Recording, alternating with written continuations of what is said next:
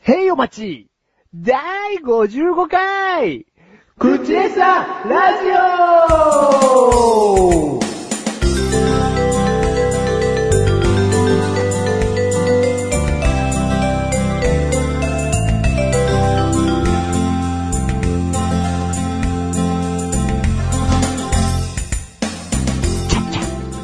はい。はいよー。はいよお待ちだな。ー。お待ちだな。うん。だってこの番組は月1回更新だもの。そうですよね。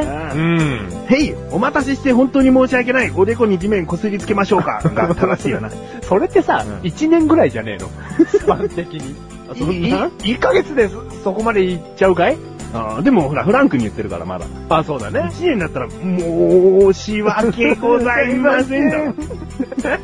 もし許していただけるのであれば、聞いていただきたい。うん。それぐらいじゃないとね。うん。許されないのであれば、この刀で払おう。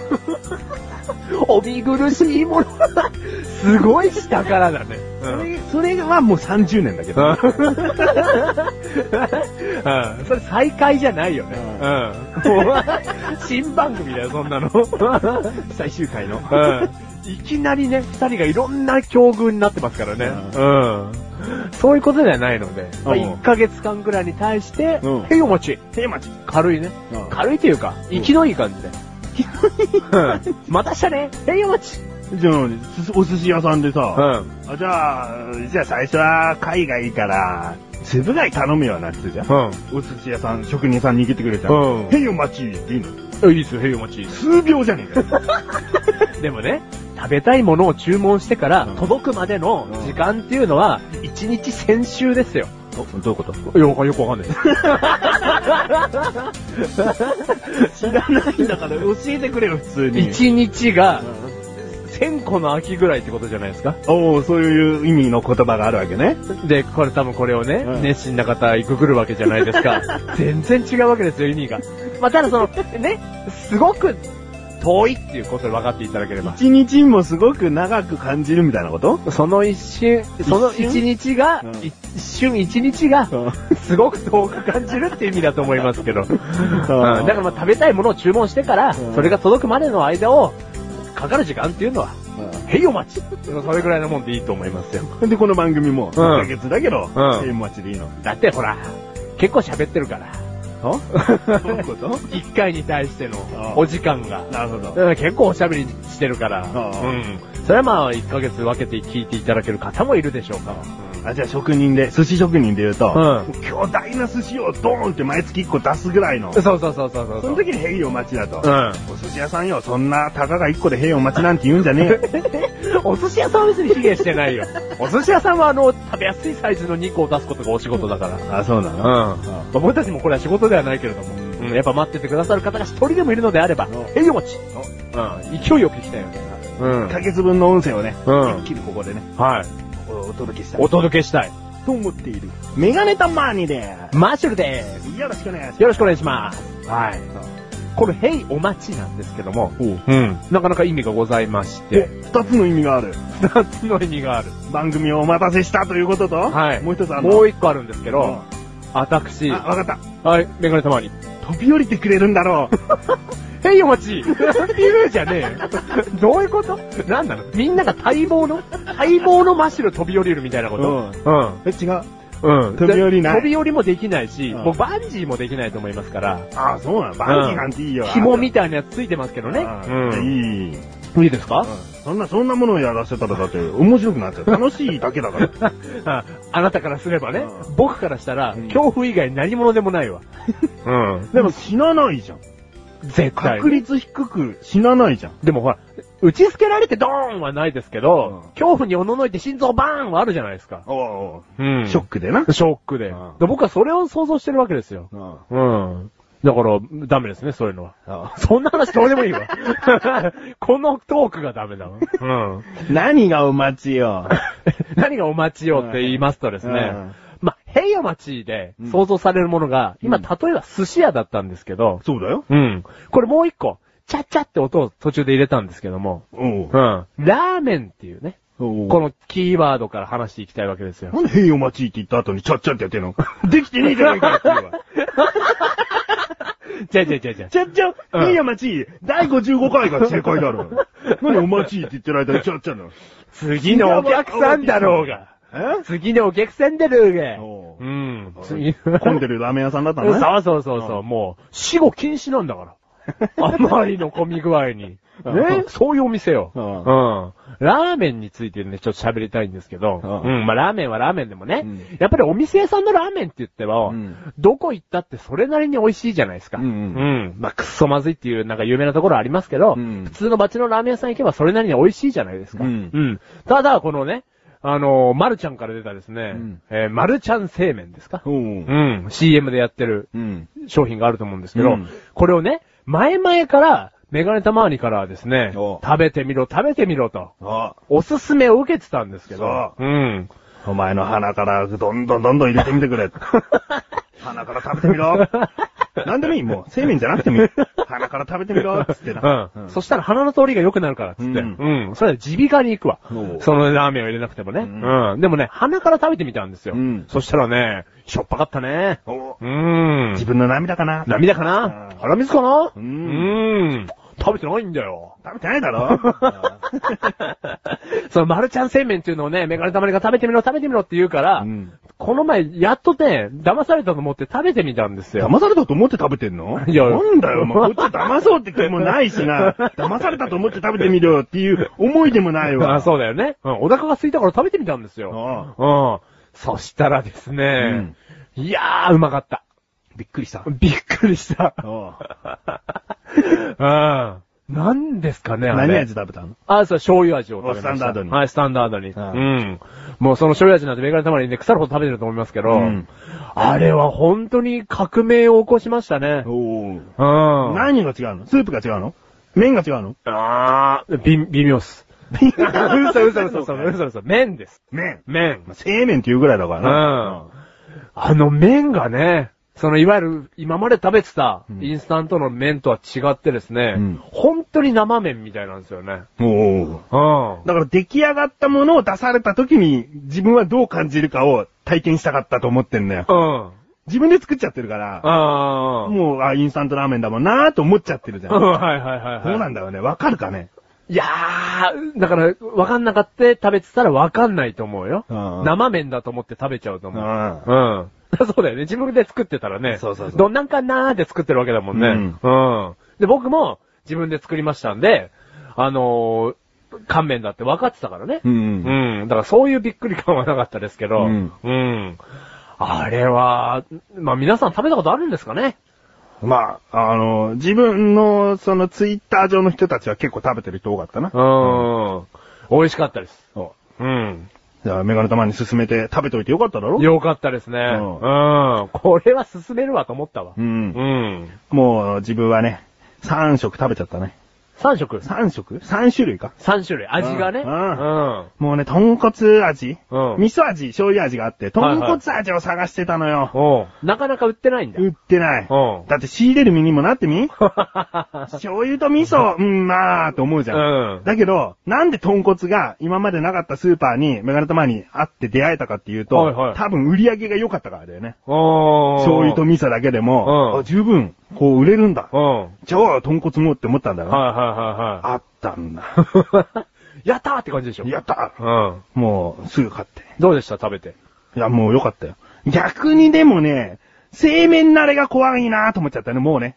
あー。だってもうインスタント袋麺って言ったら、製麺しか食べてないわけだよね。もうこれが当たり前に思ってきちゃうじゃん。うん食べ過 ぎると。う。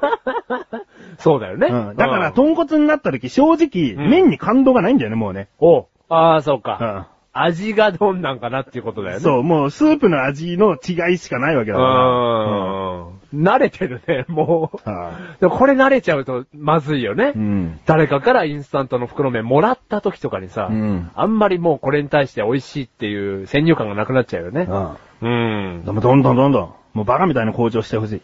あ、そうだよね、うんこれに関しては大きく向上したっていう第一歩だもんね。うんうん。でもいいんだよ。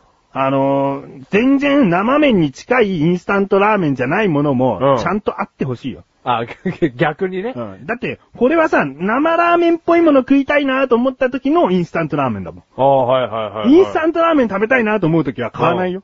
ああ、そうですか。うん。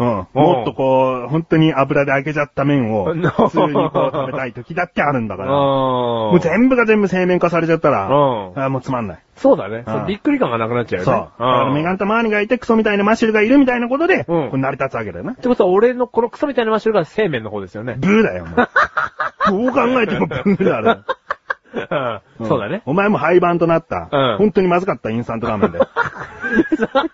うんそれをたまに食べたい人がいるというね。そうそうそうそう。現実を見てほしいと。そう。うん改めてあれの美味しさもわかるし、みたいなうん。そうだね。うんあ、それ一回食べることによって、う。うんんだからぜひ食べたことのない人はね、うん食べていただきたいですね。そうん。まだいると思うんですよ。マルちゃん製麺バージン。バージンう。ん。これは食べていただきたい。あうん。そうだね。マルちゃんバージン。はい。あぜひ、 あ出していただきたいと。うん、思います。はい。あおそれだけそれ、 へいお待ちで始める内容っていうのはそれだけそれだけって言われちゃいますと。メガネとマーニーさんから勧められたマルちゃんの製麺美味しかったっすよ、うお今回は出だし、へいお待ちで行こうって思ったのそれをあの、一週間前から。ああ、一週間前から。あー練るってことができないんだろうな。あたとえ一週間前から考えてた話でも、うんお前は練らないんだな。寝る。うん寝るって何ですか話を練るん だよどう話したらちょっとおかしく聞こえるかなとかさ、寝ってないのがわかるでしょうがわかる よ全然展開がないあわ。あ、そうですよね。はうん。すいません、なんか展開がなくて。はうん。いいよ。ただその分何かストレートな思いが伝わればなと思いまして。お、うん。麺がストレートっぽいく見えるマルちゃんの製麺だけにだけにです。うんはい、これ練りました。練ってねえだろ、俺が言ってんだ よ。メガネたまにフォローだろ、ただああ、の。そっかそっか。ああ、申し訳ない。うん。さすが練るね。練ってね えよ。適当に言えやええすいません。すいませんでした。 すいませんでした。うんはい。いいね、ちょっと話変えるあ、よ。はいはい。スマートフォンの話していいスマートフォン。うん、あ、バージンの話したから、じゃあ、私バージン奪われちゃったのも、ど、どうしたんだいスマートフォンをね、うん。買ったんです よね。おめでとおめでとうだって。じゃあこっちもおめでとう言わなき ゃな。うおめでとうそう、そうあありがとな。うでも、で、お前、あれだよ、この番組聞いてらっしゃる方はね、もうわかってるよ。でもちょっとあれと思ってる部分もあると思うんだよね、正うん直はいね。はいはいはい。何度もこう、言ってきたもんね。ここ一年間はね、うん。 一緒に携帯変えようね。 もう手を両手で取り合って ね、一緒に携帯変えようね。 もう、それだけがね、うーん、メガネたマーニからする唯一のツンデレさでしょ。 そうだよね。うんこう、どんなに罵倒しててもうよ、ん。うん。一緒に携帯電話変えよう ね。もうこれを言えばもう全部円満解 決よ。そうよね、うん魔法の言葉だったわけですよ。う。うんで、日付が確かね、4月の下旬だったんですよねあ。、変えようねって言ってた日付うんメガが。ネたマーニの事情により4月の下旬からじゃなきゃちょっと変えられそうもないから、うん。そこでお願いできるって言ったら、うん待ちますよ。当たり前じゃないですか。僕はメガネたマーニさんずっと待ちますよってうね。ん。4月までです。僕もスマートフォン持つの待ちますよ。な、何回言ってきたか。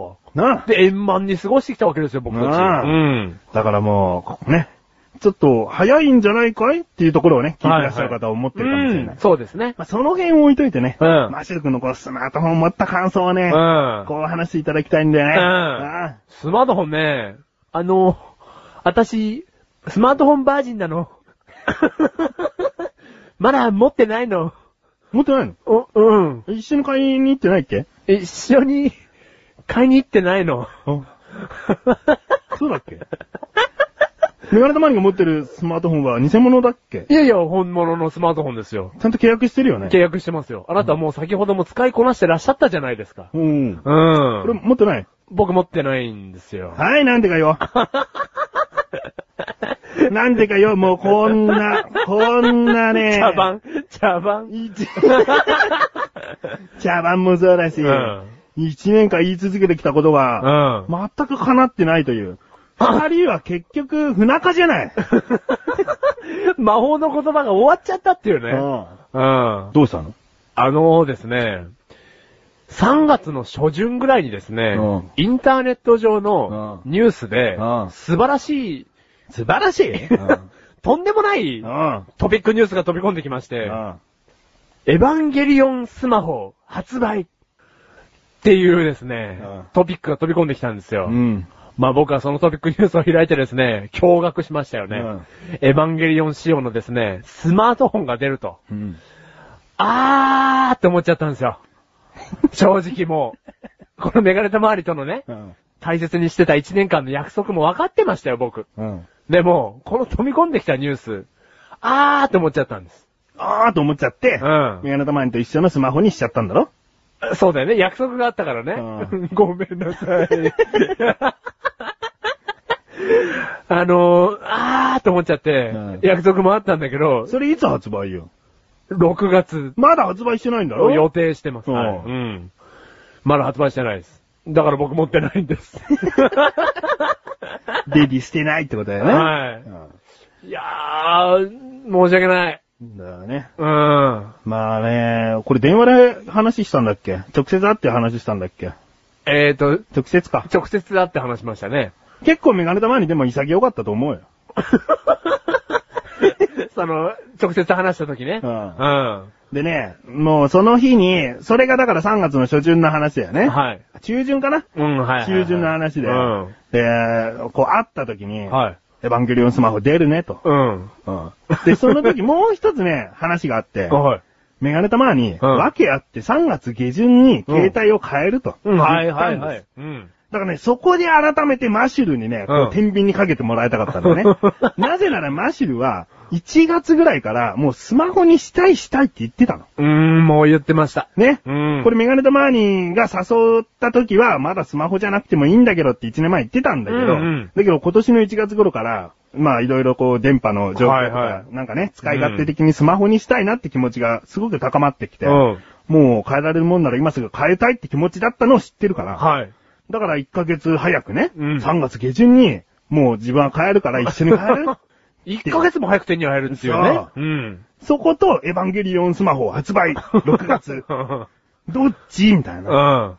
天秤にかけて欲しかったんだよね。ううん。そしたらもう、あーって悩んでんだよ。悩んでんだけど、これは単に、エヴァスマホがいいってどう言おうみたい な。エヴァスマホにしたいけど申し訳ねえっていう気持ちなだけだよね。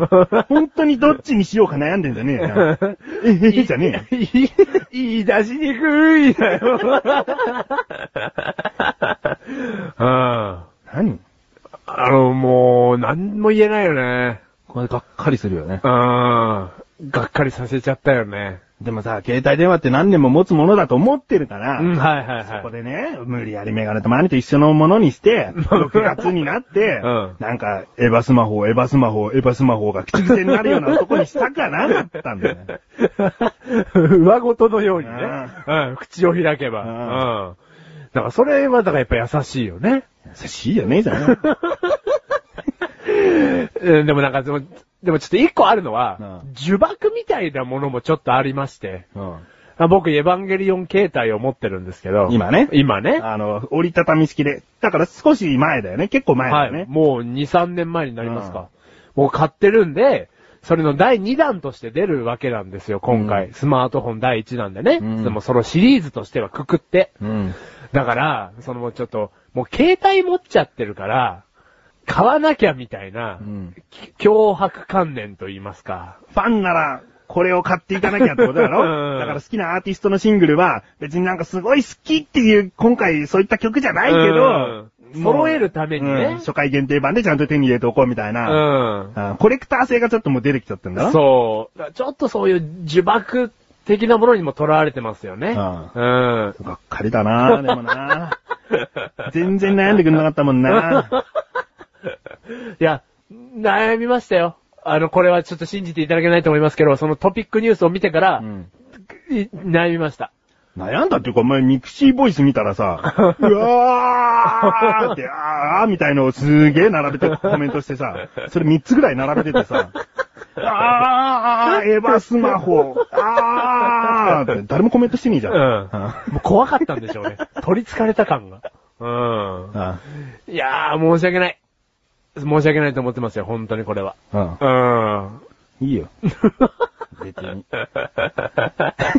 いや、だってほら、いろいろ話してたわけじゃないですか。同じ機種を持つことによって、うんメガネタ周りのね、この機械大好きメガネタ周りから、いろんなこう情報が得られるよと、うん使い方に関してもそうだし、うんスペックをね、隅から隅まで使うにあたって、うんうん、こういうのやったらとか、ううんん、だから同じ携帯だとさ、はいもう何をするにも同じやり方でできるはずだからさ、もう簡単でしょうん。そうですね。ううん。 だけどエヴァスマホはどうやら違うメーカーさんなんでね。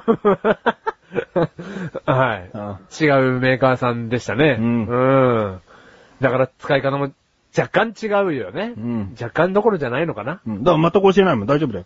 気にしないでいい。もうわかんないことあっても何にも手つけないし。いやなんか、無線 LAN とか Wi-Fi 設定みたいなことができないだろうけど、何もしないから、俺は。大丈夫、大丈夫。メガネたまに、え痩せた痩せ最て近、ん最近痩せて痩せ ません。た太った いやー、ちょっとその設定はお願いするよおお願いします、設定は。おーうん。すいませうんん、ちょっとそこはもう、僕設定とか無理なんで。うおーん。まあ、それは日頃の行い見てな。うん。決めたいし。うん。まず一つ、こう、ちゃんと感謝されないと、あ、はいはいはい。全然納得いかないよねう。ん。あ、おはい。何に感謝しなきゃいけないか分かってる。わかってますよ。あ、でもズバリ、ちゃんとそこピンポイントに感謝してくれよ。ここを外すわけがないじゃないですこか。こ外したら、うんエヴァスマホにしちゃダメ。いいね。重たい罰が重たい。でもバシッと僕今回だけは行きますよ、バシッおと。ーいいよ。うん。行きますよう。ん。一、年前からの約束、うん。破ってすいませんで した。お。え、感謝してほしいことなんだけど。何を謝ってそうるね感謝をしろっつってんのうんうんうんまだ何まにだ感謝をするか分かってるなって聞いた。わかってます、わかってます、わかってます。はい。ます。あ、謝ってんだ。もう一回行きますよ。行きますよう。ん。一年前からの約束、破ってすいませんでした。でもそれを、笑顔で許してくれて、ありがとう。ブー。あー、エヴァスマホここじゃねえんだよエなヴァスマホ 話の流れ上ここなのかなって思うだろ思います。ちげえんだよ。違うんすかうんどうですか設定してくれてありが とう。ちげえよ、早えよ。設定する気になってくれてありがとう。なってねえよ。なってよ。まあ、エヴァスマホもうこれでね、買えなくなっちゃったから今何言ってもしょうがないんだけどじゃあな。同じのにするよ。同じ日に買えなきゃ意味ないんだからあ。あ、そうだよね。同じ日に行きたかった。って女子はよく言う。言う女子もいる。 そううんはいな、なん、なんですかわかんないんだろわかんなくないよ。もしな、はいメガネタマーニが、は半年前に一緒に変えようとか、1月、マシルが変えたがってるから、はい変えよう。あ、じゃあもういいよ。お前そんなに変えたいんだったら、メガネタマーニももうその時一緒に合わせて買いに行ってやる。い。はい。ってなったら、はいお前は変えたのに、もしくは変えたばっかりの段階で、うんうん。うんエヴァスマホ発売決定ニュースを見ることになってたんだよ。はいはいつはいまはいり、この4月下旬までお預けってさせていたメガネタマーニにうん、感謝しろってことなんだよ。ははーまさにだ わ。助けられてんだ、俺。だろこの約束に。だってこ俺れははびっく り。スマホに変えちゃったらさ、うんやっぱそれなりの値段するよ。5万、6万とかするものだから、うんそんなにいくらお金があったとしても、すぐに、エいやいヴァやスマホ出ちゃった手を出せるものではないよ。ね、う変んえられないでしょうん変えにくいでしょうん。そこを待たせた意味があったっていうね。うわー、これには1ミリも気づかなかった。これはびっくりだよ。そこに感謝だろううん。ん。魔法の約束だね、まさ に。この約束ありきで気づけたんだ、このニュースに。そうですね。一年前、もう早ければ一年前メガネ玉に変えたいから変えようって変えちゃったら、うんまあ一年後だからお前の判断どうなるかわかんないけど、まだ一年しか経ってないから、まあそうだよねって思っちゃうでしょ、うんうん。うわー、この約束に助けられてる。もうもっともっと目から鱗流してくれる 鱗がない。 鱗がない。じゃあ肌の鱗剥がして目に入れて目から落とせばいいやん。これ魚人じゃねえよ。別にじゃ ねえよいやー、これはね、うん目から鱗ですよ。うんうん。そういうこと。ほんとこれはありがとうございます。うん。この約束。うん。うん。そこに感謝してほしかったんだね。 うわー、設定ありがと絶対しねえよ。う。あ、そうだね。またこれもちょっと若干小さな奇跡みたいなところがありますね。だろう、んもっと考えてくれよ。俺とスマホを変えるっていうことがどんなに大事だったか。だけどその大事なものを、約束を蹴ってまでもエヴァスマホを手に入れるってことに関しても、一日中、二日中、三日中ずーっと考えててくれよ。そうすればそこを気づけたはずなんだよ。お前そんなにも考えてないんだよな。 2時間とか。 2時間か よ。もう、メガネたまにがエヴァスマホにしていいよって言った時点で、もう頭すっからかになって るね。エヴァスマホ楽しみだなーってなっちゃってん だな。あこ のそうだね。そういうタイム的なものもあったんだね。うん。うわぁ、助けられてるわ。うん本当に、あの、あなたのおかげでバスマホを持つことができます。なありがとうございました。あどういたしまして。はい。なこれで買えなかったら笑っちゃうけどね。あでもお前のその買いたいものに対する必死さを知ってる よ。普段そんなに物欲がないから、もう買いたいものって思った時の行動 力。うんコンサートのチケットにしてもな。 多分ゲットするでしょう。うん確実にね、うんはい。ありがとうございました。あはい。どうなんですか話は変わってスマートフォンを若干使いこなして、ね、使い始めた。うるせえそんな話はな、メガネ前に個人でいろいろどっから話してるわ。おーおーここだけの、ここだけの。で、聞きたいことをピンポイントで聞いてこい。そしたらもうバシッと答えてやるよ。ああ、うん。うん、ん、と、特 に。だろ、うんお前そんなに興味ないもん。違う。何を聞いたらいいかわかんないですよね、スマートフォンに対して。いいよ、もう。どうですか、うんお風呂でも使えるんです か使えるよ。ありがとうございまし あた。とも全般がじゃね えよ。俺が買ったのがだよ。あ、スマートフォン全体がじゃないんですね、やっぱり。当たり前だろ防水ススペックと、ん防水スペックじゃないものが、うん防水のやつなんですね、うんこれはみんな知らない情報でした よ。知ってるよ。まあ知らない人は知らない人は知ってる人は知ってるけうど、ん興味ねえよ。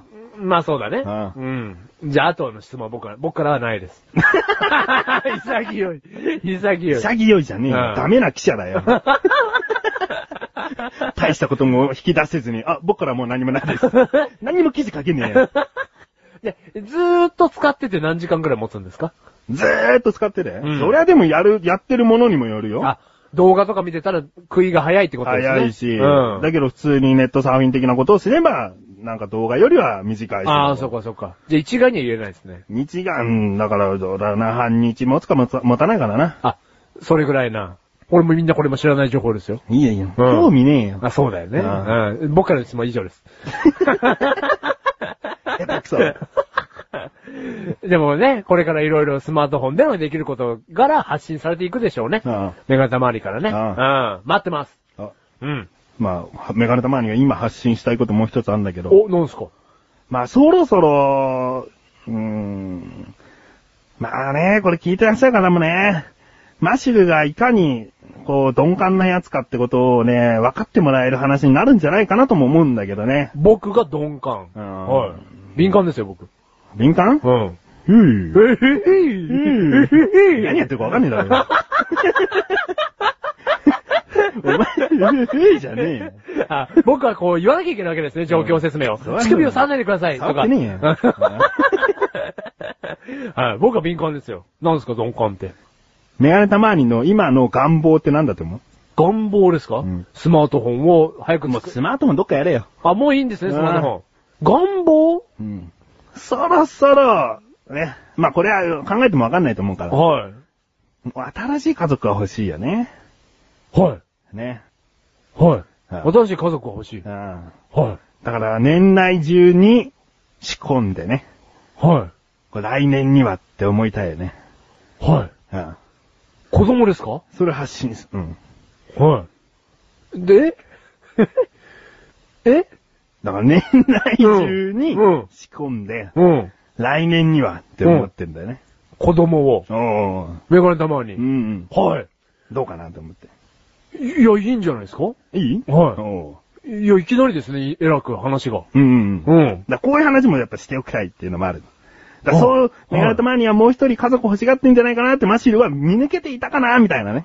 ところがちょっと、こあう、あ鈍感。敏感で、うん。ういん、お尋ねしたんですが。や、でも鈍感敏感の話をちょっと一回する前に、うんうんメガネたまわりが第二子を欲しがってるっていうのはもう前から知ってましたから。そうでしょう。うんうん。だからどの時期かなあ、もうそろそろなんじゃないかなみたいな。うんでもそれは僕からしたら早かったですね。あそうこの発言は。来年じゃ早い。うん。あもう少し、それこそあと1年、2年、まあ2年はないですけど、あと1年ぐらいは置いた話かと思ってました。あ。ああ。うん。でも一来年だよ。来年と思ってんだよ。だから一年後だよ。来年に生まれるってことですよね。うんだからもうさ、今、今仕込まないと。おう。うん。いけないってことですようね。ん。ああ、そうで、ことを考えですか。うんうんすごいですね。あ、で全然敏感じゃねえじゃん。いやいや、も鈍うど感じゃねえん鈍感ですよ、そんなこと言われたらなんだよ。もっと、もうちょっと先の話かと思ってま した。はい。うんなんかいい、でもいい予告じゃないですか、これは。うん今いわゆる予告ホームランと言いますか。うん。うんまあ、予告じゃなくて報告になるんだけどな。報告うん。今お前どんどんどんどんどんどんどん感になるんだけどな。はうん。い。どういうことです かもう2ヶ月後だっていう話よね。え ?2 ヶ月後にはもう生まれるって話なんだけどな。こえ え子供がもう、メガネ玉に奥さんはもう身ごもってますから。もう8ヶ月身ごもってますから。えねこれ、いや聞いてらっしゃるない皆さんにお届けしたいね。え鈍感な。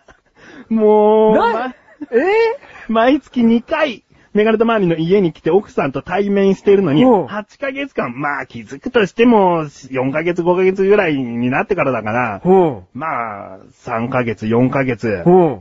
気づいていないっていうね。うん。ああ今ああいるのああ今日もね、メガネ玉に奥さんと会ってね、いろいろ話 して、ね1、時間ぐらい、ちゃんと話してますよ、1時間ぐらい。 8ヶ月の子を身ごもってんのに、うん何にも気づかない、この男。嘘嘘ちょっとドキリにしては壮大すぎるでしょ。全然気づかないもんね。もう、びっくりしちゃえう。せめてね、うん。直接さ、その人の奥さんに対してさ、妊娠してるんですかっていうのは、要は単に太っちゃった場合があるかそうら、そう、そうよ、そそれうはよ。失礼じゃん、うんだけど、こう、もう友人関係として気づけてるメガネた周りとかだったら、うん直接こうさ、もしかして、もう、あの、違ったら本当に奥さんに申し訳ないんだけど、妊娠してるんですか、うんって聞くぐらいだったらしょうがないじゃん。そう思っちゃったんだはいはいから。はいはいでそれがあるかなと思ってね、ここ3ヶ月、4ヶ月過ごしてきたんだけど、はい。もう全くなん だよね。えぇびっくりしたようん。ね。いや、僕からは何も言ってないですよ。うんもちろん。で、メガネたまに、あの、もう一人、小高くんって人とはいはい番組をやっていて、や、やってますよ。で、小高くんにはもう妊娠発覚した時すぐに報告して、なんで よ。バカじゃないのあんた、小高くんにも その、そのなんか気づくかチェックやんなさいよ。えおめでとうございますって小高くん言ってくれて、うん。あありがとうっつって。うん。で、マシルにはね、ちょっと言わないでおこうと思うんだよね、つったら、なんでまたそんなこと言ってうんんですいかやとかその言って通りだよ。正解だよ、小高さんは。あーでもね、ちょっと楽しそうじゃないみたいなこと言ったら、うんまあ、様子見ましょうよ、みたいなことになはって。い。うん。で、もうここね、今年になってからかな。は前マシュル来たんだけど、い。は気づかないんだよ。信じらんないっすね。もうそんな話しょっちゅうよ。一ヶ月、つい最近だって、マシルまだ気づかないっすよ。あいつもう問題ですね。い。ああ、そんな会話が繰り広げられていた。うん。えもうすべてはこういうマシュルのリアクションを見たいっていうのもあったけど、うんまあ、でも気づくなら気づくでいいじゃん。しょうがないというかさ。えいやいや、それはそうでしょだってもう子供が成長していく証なんだからお腹が出てくるっていうう。のは。うん。うん。え今、で、出てらっしゃいます かうん。ええお前何回へえ言った んだよ。またあなたはこういう壮大なドッキリを。まあ、こんなね、この音声番組なんかやってなかったら、うん妊娠発覚した時すぐに報告しますよ、マシル君に。しなさいよ。こんな目立てない こと。う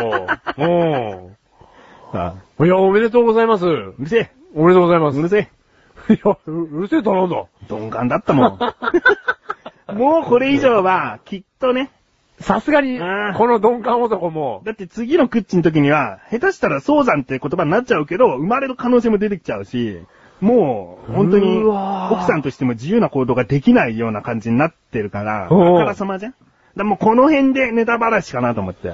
うん。ギリギリだよね、でもね。いや、そうだね、タイミングとしては。ううん。ええいやー、マシだ、鈍感ですね、本当に。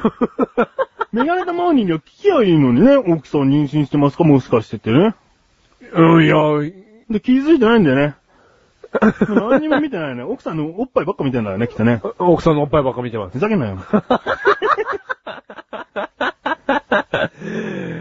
ええおめでとうございます。うるせえ。おめでとうございます。うるせえ。うるせえとなんだ、この野郎。大事な、いいことだろとこれ気づかなかった分、1ヶ月ごとにこう、そのお祝い金が10万増えるっていうことを思っててやれてたかう。ら、うん。よっしゃーと思ってる今。80万と思ってる。うわぁ。そうですか。80万だよ、これうんは。もう2ヶ月後いるから。 2ヶ月後いうる。ん。うわぁ、まあいそうろでいすろか。ね、あるけどね、人によってね。うん実際うちの奥さんもいろいろ何が起こるかわかんないから、なんとも言えないけど。うん。ああ、生まれたら、また奥さん実家に帰るんですかわかんないよ。あ、こ今っち、回はこちらで。うんああ、さようでございますか。うん。なんでその、うーわーその話なんだよ。そんなの収録終わって からっけなんで奥さん実家に帰るんですかどうでもいいだろ、今この話の展開で。いやー、びっくりしましたよ。はもういい。いいや、でも、ちょっと、ここから違う話に行っていいですか なんだよ。 ?2 ヶ月後にお生まれになるんですよね。うんうん。僕うん、 2ヶ月後にうん、結婚式しようかなと思ってるんですよ。おううん。え何身内であなたも呼んだ。惜しいよ。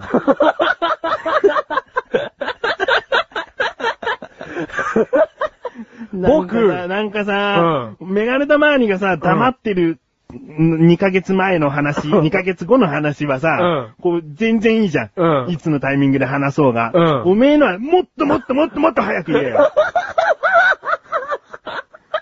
バカなんじゃないの結婚式の予定でな、はこう全体的な招待するのだったら2ヶ月前でもいいかもしれないよ。はいはいはいや、実はでも遅いとは思うんだい。うよ。ん。ね。だけど、メガネたまにとしたら、お前としては絶対来てほしいだろ上から目線だけど。いや、もう絶対来るリストの中に二重丸で入ってますよ。だろはもう真っ黒くなっちゃうぐらいだい。ろ丸が丸つ。けつけ。ううんん。だったらもっと早く言えよ。うわぁ、だってここんな、 こんなサプライズ用意されてると思わないもん、メガネたまに。 100%奥さん来れないからな。ちょ、奥さんの欄も、うん。もう黒い丸になっちゃってますよ だろうん。だっお前て大好きだもん、俺奥さん。それなりにな、うおん。っぱいずっと見て、酔っぱいばっか見てるもん、俺。 見てねえよ。いろいろと語弊があるわ。見たことないわ。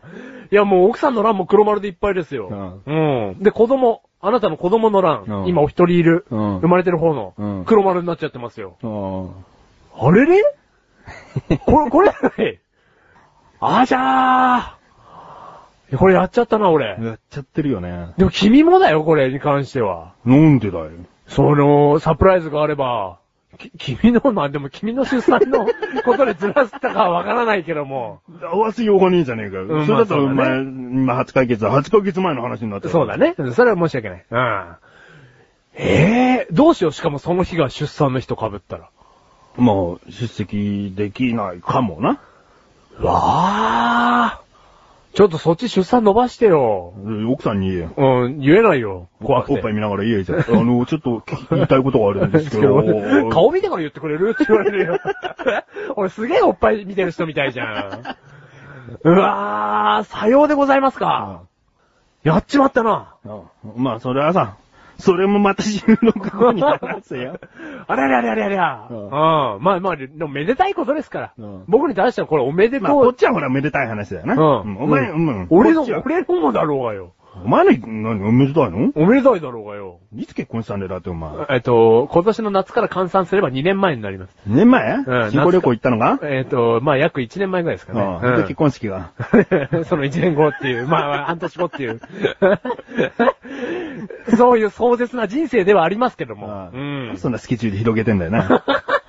まあ結婚っていうキーワードできちんと固めとけよな。そうだよね。なんだよ。でもこれまあ、丸3年ぐらいで全てその結婚っていうものを終わらせようと思ってたんで。うん。うん。じゃあ終わりに離婚が待ってんの終わりだ。終わっちゃう 離婚は待ってないですああ。それ離婚というステージは一生ないと思ってください。あはい。いやー、これはめでたい。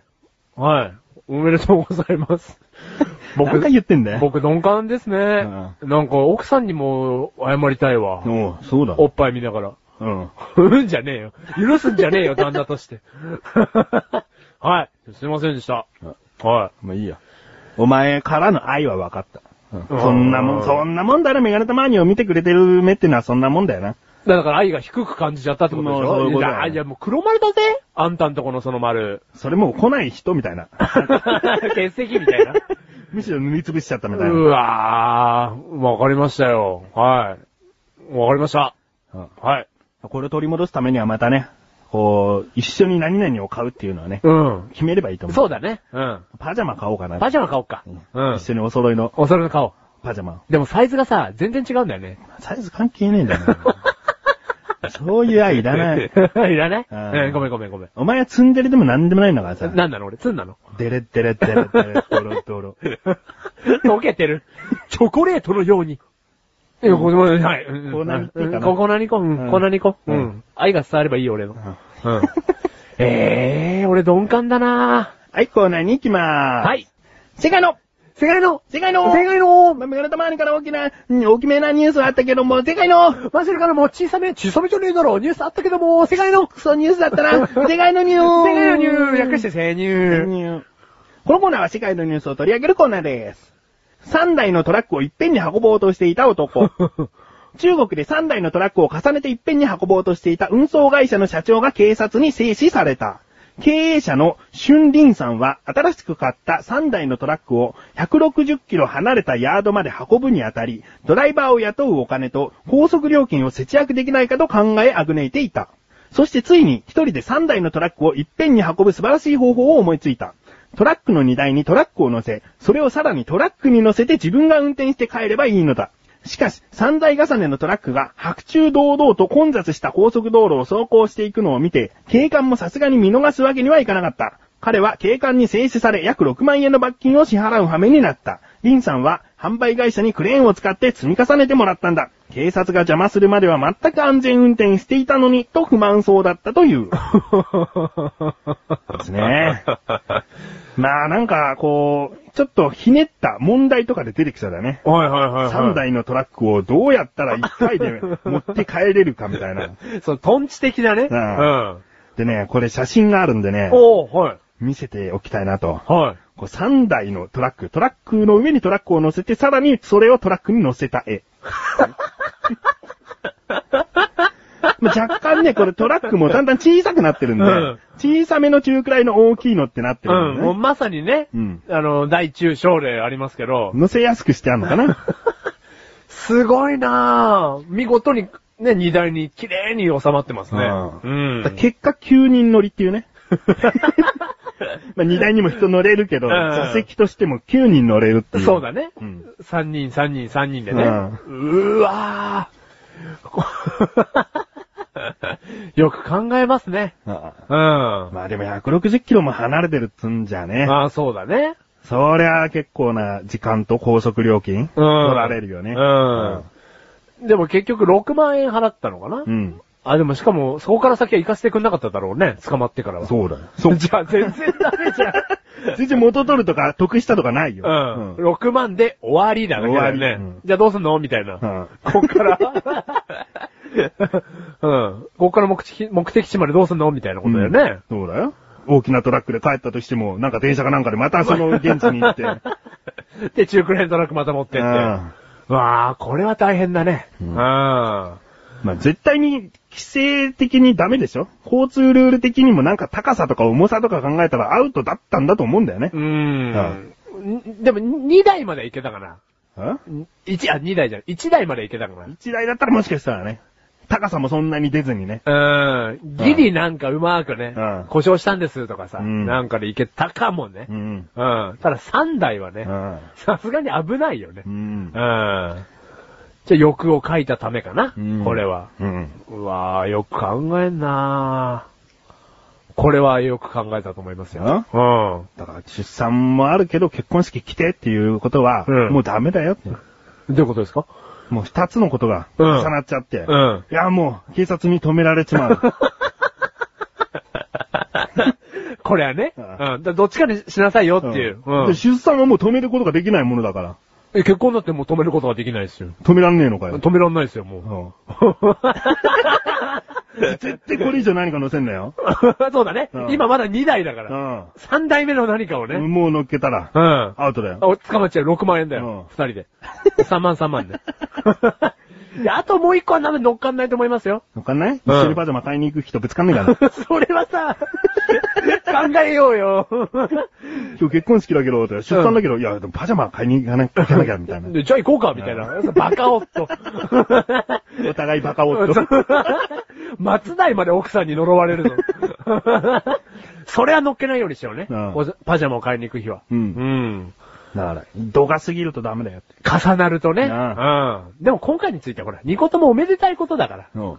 トラックし、新しいトラック3台買うことはおめでたいことだろうよ。それは確かこれにかなからな事か業ね。拡大していく感じがするだろうん。じゃあ、これもいいわ。これもめでたい。だろうんでもこれはろ、頓挫しちゃったから途中でうん。僕たちも。う。頓挫しないように、ううんまくいきましょうよ、これは。うんだから、結婚式来てよ、三人 で。 3人では無理だよ。やられたよ。もう黒丸なんだから。はい、じゃあね、この辺で。はい以上、世界のニニュューーススででししたた。。はい。もうその話一般じゃねえよ。いや、すいませんでした。なんいかちいいち落ち込んでんじゃねえよ。や、だってもう絶対来てほしい もん。本当に。もうエンディングまでそれ持ち越すんじゃねえぞ。あ、わかりました。もう言わないです。次のコーナー行くからな。はい次のコーナーお前引き締めていかないと。は今回でい。、はい。コーナーとしてもダメになっちゃう可能性大きいんだから。はい。だろはい。じゃあ行くぞ。はい。次のコーナーです。マシルバーサスウィスナー、ウィスナー、ウィスナリー、スナーリスナーウィスナー。メガネ玉にも言っちゃった。このコーナーは、毎回マシルがリスナーの皆さんからいただいたクイズ、謎々、一般常識などの問題に答えるコーナーです。ルールはマシルが正解するとマシルにポイント、マシルが不正解だとリスナーさんにポイントが入ります。そして今年の最後の回には、その総合ポイントにより勝敗が決定します。はい。ということで、今回では終わらせません。終わらせるなよ。はなぜなら今、マシルが9ポイント獲得してます。い。イェーイ。だけど、リスナーさんが12ポイント獲得してる んです。この3ポイント差、小さいようで結構大きいと思います。いやいや、大きいと思いますよ。ねう。ん。あー今回もね、問題が届いておるんで。ありがとうございます。うん。はい。えー問題の難易度ポイントはメガネとマニがつけています。はい3ポイントっていうのは難易度が高い問題、難しい問題です。マシルが答えられると3ポイント入りますが、こうね、難しいってことで、マシルが間違えた場合になると、リスナーさんに1ポイントにはいなりますからね。うんあーそういったちょっと複雑なポイントシステムです。はい。絶対当てます。で、今回ね、テーマふんわり決めてましたよね。はい。食べ物。食べ物。食べ物問題。はい。すべてではないですけれども、ちゃんと届いております。ありがとうございます。では、行きましょう。はい。クッチネーム、タイさん。ありがとうございます。問題。2ポイント問題。2ポイントということは、まあ、難しいか、簡単かは、人それぞれになるという。はいいい感じの問題ですね。はい。問題。カルボナーラは、その見た目から、〇〇のパスタと言われることがあるが、その〇〇とは次のうちどれは ?4 択問題でい。す。はい。 A、炭火焼き。B、石炭。C、炭焼き。D、黒胡椒。以上です ね。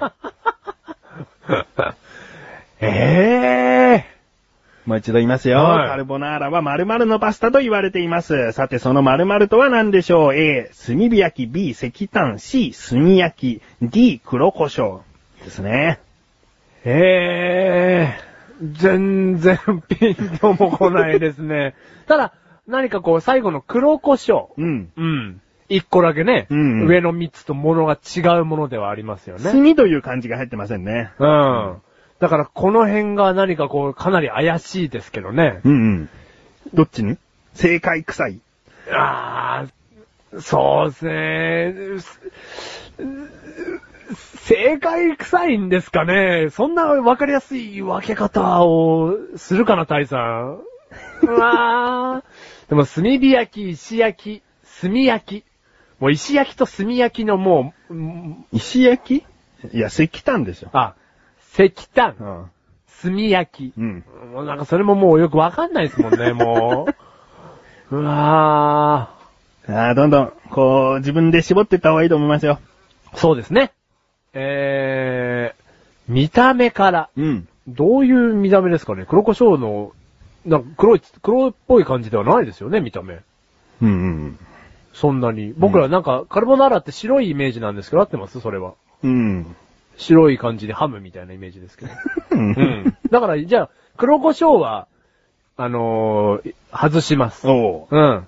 あの、その見た目がそれっぽくないと思いますので。うん。う。じゃあ、A、炭火焼き。はい。 B、石炭。C、炭焼き。でもそうなると全部違うんだけど。食べ物じゃないのを残してる。 あー。いや、ちょっとこれ、か考え方変えていいですか、うん。一番最初に戻ります。うん。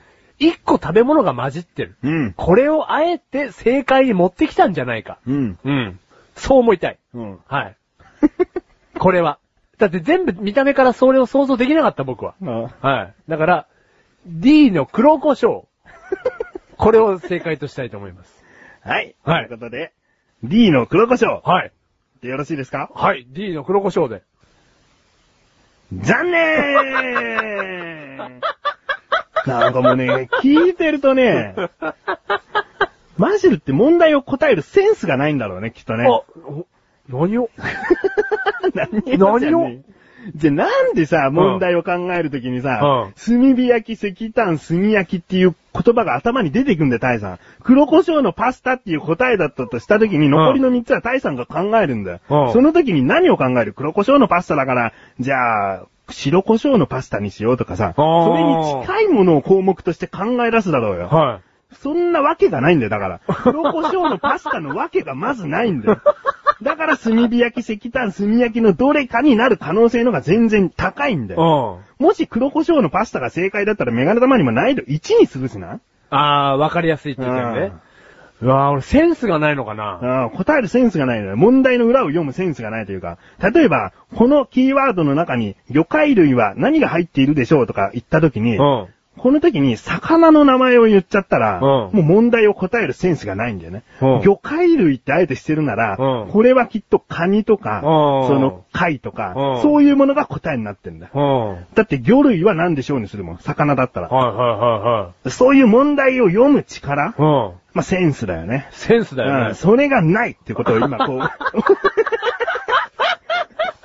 とりあえずこう押し込めとくわ。やべえうんやばいだって今後の問題もそういうな風に見られちゃうとさ、うんお前多分ずっと答えらんないよ。やべえうん。 うん。でも、まだ答え言ってない。言ってないいよね。 C の炭焼きパスタが正解です。え、かっこ炭焼き職人風ってことですね。えー、炭焼き職人が仕事の合間にパスタを作ったら手についた炭の粉が落ちてこんな風になるのではないかという感じの黒胡椒を絡ませたパスタだからと。だからは黒胡椒のパスタってイメージないですよねっていう時点でもアウトなんだよな、お前は。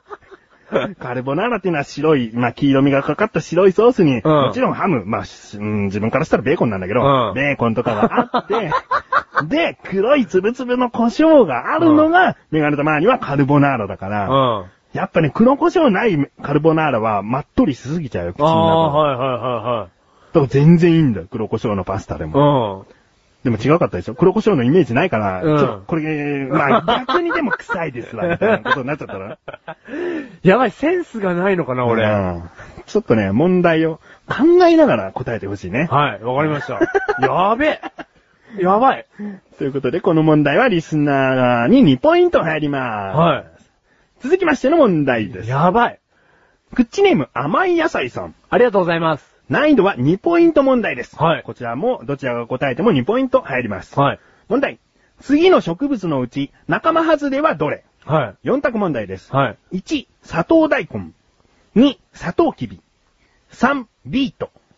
4、天才。はあい。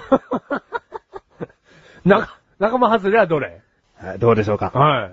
A、1か。1、砂糖大根。うん。 2、砂糖きび。うん。 3、ビート。うん。 4、天才。う。うんん。 うん。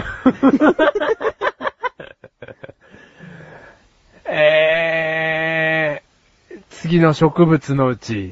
これ、これちょっといい ?3 ポイント問題にしようかな。はい。はこい、わかりれまはした。はいね、まあ、難しいというか、難しいかな。この選択問題で3ポイント問題ってなかなかあんまりないんだけうどん、でもねこれ難しいと思うわ。植物のうち。うん。本当にまあ知ってる人はもうすぐ答えられるようなことなんだけど、えーこの問題をですか知ってる人はだうんよ。はいはい当たり目のこと言ったんで今。はいはいはいはい。うん。え仲間外れ。砂糖大根。砂糖キビ。ビート。ビートっていうのはカタカナで書いてありますねえ。うん。で、天才。天才はひらがなで書いてありますね。ひらがなで書いてあるということは漢字がきっとあるんでしょうね。うん。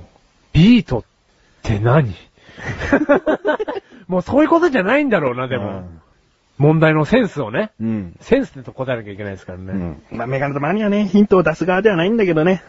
まあ、あえて導くとすれば、その中に知ってるものはあるかいっていう。この中にですか、うん砂糖きび。砂糖キビを知っている。はいさ、砂糖キビがどういうものかっていうのを知っている。うん。見た目も知っている。はい。うん知ってます。他のものは、わかんない。うん。うん。砂糖大根も想像するに大根ですからね。うん。なんか地中に埋まってそうな気はしますけどね。うん。あ、そういうことなのかなそういう風に考えてってほしいですね。砂糖きびはもう生えてますよね。うん砂糖大根も埋まってる。うんうんうんじゃあ一緒かな。うん。じゃあビートと天才ですね。うん。何ですか、この2個。 あー、じゃあもうどっちかだな、もうビートか、天才か。お。うーん、埋まってんのど、埋まってない方が答えればいいのか。でもね、これもね、問題センスのある人がいたら、うん二択問題にできるね。ほうん。う。なんで問題読み解くセンスのある人はいたらね。うん。言っとき、まあ、一応言っとくけど、マシルは今の時点ではない。やっぱり。センスが。うんもうこの時点でない。うん。へー。もうビートと天才。あー、はい。お。もう答え出た。出ました。 あ、言ってください。 2択ですからね。おー。はい。4の、うん。せ、 いいよ。もういいよ。 4の天才。天才はい。にします。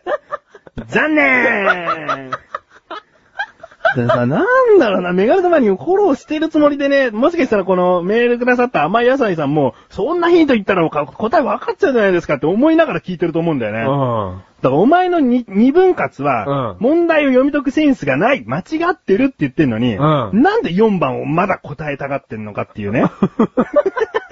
4番を答えたがってる結。局3番か4番かに二択にしてたわけだろ、だはからそれが違うよっつってんのに4番を答えるっていう。い。うん。もう一回なんか1からこう、1と2の砂糖大根と砂糖キビを踏まえて考えてないもん ね。地中に埋まって る。はい。じゃあ正解のね、解説を言っていきますよ。あー、もうわかんない。何超難しいんですけど。正解は、2番の砂糖キビ。はその他は同じ植物。ほう天才というのは、下辺に甘いと書く字ですね。に、天に菜。菜は野菜の菜です。そして別名がシュガービートと言います。通称砂糖大根とも言われていて、寒冷地に強い砂糖の主原料です。主に北海道を中心に栽培されています。それに対しての砂糖キビが仲間外れということになります。つまり砂糖大根というものがもう天才とも言われるし、シュガービートとも言われるとうん。いうことなんですね。だ同じものが3つも混じっていて、砂糖キビだけが仲間外れでしたという問題です。うん。えシュガ、シュガービートって書けばいいじゃない。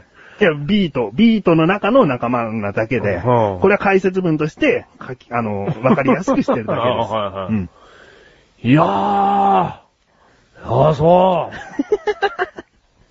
だからメガネタ周り的にね、まあ、実際自分が答える立場になったらわかんないけうど、ん砂糖大根と砂糖キビってあったらう、んこのどっちかが怪しいと思うんだよね。あ、砂糖砂糖してるから、どっちも砂糖ついてるじゃないか。うん、何かに、こう、ごまかしをつけたくなるもんね。なんか、クイズ、クイズ大臣みたいな感じだ ね。ないけど。うわー。はい。やばいなということでリスナーさんにこちらは1ポイント。ね、急遽ちょっとむ、やっぱマシュルのとしては難しい問題になると思ったんで、3ポイント問題にしたということで、リスナーさんには1ポイントあります。うわ ー。ねえ。うわー。やばい。はい、続きまして。いや、もう絶対次答えます。クッチネーム。自称野菜さん。ありがとうございます。こちらは1ポイント問題です。はいえー食べ物から離れて、少しね、あの、食べ物苦手なようですかんもらう、もう食べ物嫌い。もう食べ物嫌 い。文学の問題に行きましょうあか。文学、文学行 こ文学行こうじゃないよ。前回、清少納言が書いた、その枕草子知らなかったくせに。よくよく考えてみたら、お前、口レスアラジオの中で得意な科目は、国語ですって言ってるわ。多分このメールね、前回のその問題のメールを送ってくれた人にしたら、サービス問題としてメールしたんだと思うわ。国語得意なくせに、枕草子書いた作者を知らないっていうね。よく言えるね、国語が得意でしたっう。。てもう得意じゃないです。まあ、そんな得意なジャンルの問題ですからね。答えてくださいね。 あ、国語ですか、次。はい。はい。 1ポイント問題ですよ。はい。えー、問題。志賀直哉の有名な著作はは3択問題です。い。はい。 1、走れメロス。2、暗夜航路。3、川端康成。えです ね。えーって。え、志賀直哉さんの有名な書いたものは、そうですね。えー、1位走れメロス、うん2位アンヤコーロ、うん3川端康成、うん。え 川端康成っうん。ていう本があるんですかああ、な、電気かなあるのかなそういう人物の話を書いたのかなうん。うん。え センスがないな。この川端康成は怪しいのか怪しくないのかももうわかんないわ。だって、志賀直哉が川端康成書かないでしょ。えもう答えてくださいよ。1ポイ ント問題ですよ。これ1ポイントなんですか、うん。で、何が1ポイントうよん。そうだよね信号機は何色ですかが1ポイント赤赤、赤、赤。じゃねえよ赤だけじゃねえよ、ブー。走れメロス、アンヤコーロ、川端康成。もうこれは知識の部分で出してますよね、問題を。うん。な、なん、知識の部分って全部知識的な部分でしょうよ。えーなんかそのもう砂糖大根、砂糖キビってなんかこうちょっ知と識でしょうよ。あ、これもあう、無理。無理。 あ。答えてよ、もう。 こう。箸休め問題のつもりなのに。これうんええ じゃあ1から考えて、1は何志賀直哉さんの作品の可能性大なの走るメロス。これ外人が書いたんじゃないですか走れメロス外って人っていう言い方。外国の方が書いたんじゃないですかはい、じゃあ2の暗夜航路。これはこれだ、日本っぽい、日本っぽいですね、これ。あーこれ、志賀直哉っぽいですね。志賀直哉っぽいまで言ってんのかよ。はいはい、川端康もう成じさん。人名ですからね。うん、わー。でもこれでアイアンコールだったらなんかストレートすぎますよね。うん。うん。じゃあ行きます。はい。 3の川端康成。もうなんて言ったらいいんだろう。残念より下の言葉ってねえかなないよ。よ、残念以外にしたこなといこけとどはもしょうがねえな。うん 残念やばいなお前ってバカだ。もう、なんか涙が出てきそうなんだけど。やばいなあのこれ正解はですね。はいもう特にあの、解説文も何もありません。は答えは2の暗夜航路です。ね。い。うわもうーこれ聞いてる人、なんなのこの人と思ってるでしょうね。ちなみに1の走るメロスは自分は何も見ずに答えられますよ。太宰治さんですよ。もちろん原作は外国のものだけども、太宰治さんの走るメロスってことで有名ですよ。ね、川端康成さんは作者でしょ。書く人の方で しょ。もう何にも関係ないでしょ。書かれてないでしょ、志賀直哉さんに。もう暗夜航路だよ。志賀直哉っぽいなーとか 言って、言ってたじゃん、バカなりに。なんでここで1ポイント問題だよ。やばいこれをね、3ポイント問題ってなってるんだとすれば、もう裏の裏の裏の裏の裏の裏のって読んだ方がいいけど、1ポイントにしてんのに、なんでそやこ、ばいこれはやばいこれはやばいですよ。清少納言超えるよ、本当に。この3択で間違えるって。やばい。太宰治さんって知ってんのちなみに。し言われれば知ってる。えー存じ上げており ます。走れメロスと繋がるのダザイオサムダジャダジャイオサムん繋がんないです。絶対国語得意とか言うなよ。もう言わないです。うんはい。古文にします。古文得意に日します。本語わかりませんにして。日本語わかりません。ううんん。やばい。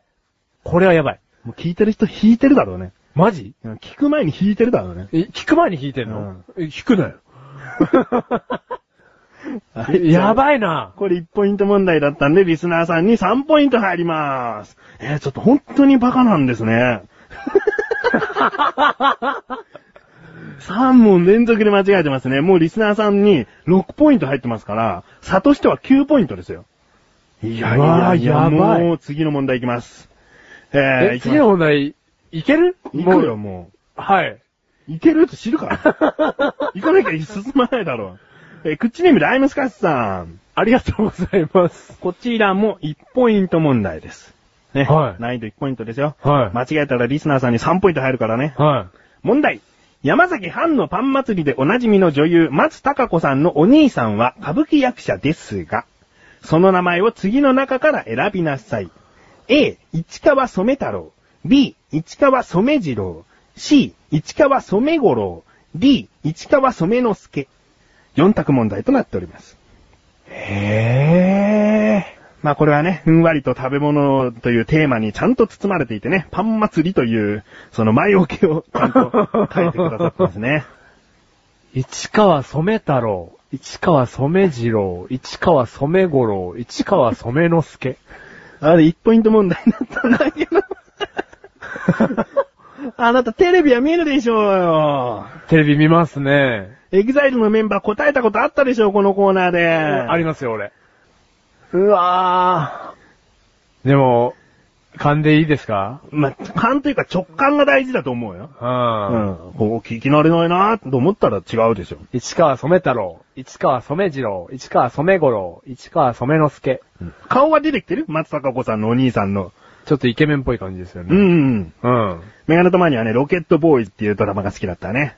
あー大太田裕二さんとこう出てたドラマなんだけどね。なんか、エビゾが出てきちゃうんですよね、頭の中に。いいのそんなバカな発言は。全然分かってねえじゃん、じゃあ。イケメンが出て、イケメンですよねつった時に、エビゾーさんが出てんじゃねえか、頭の中。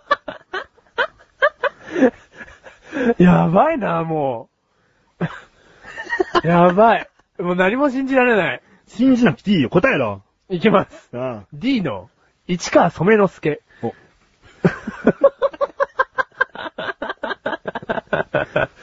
うん D の市川染之助でお願いします。ははい。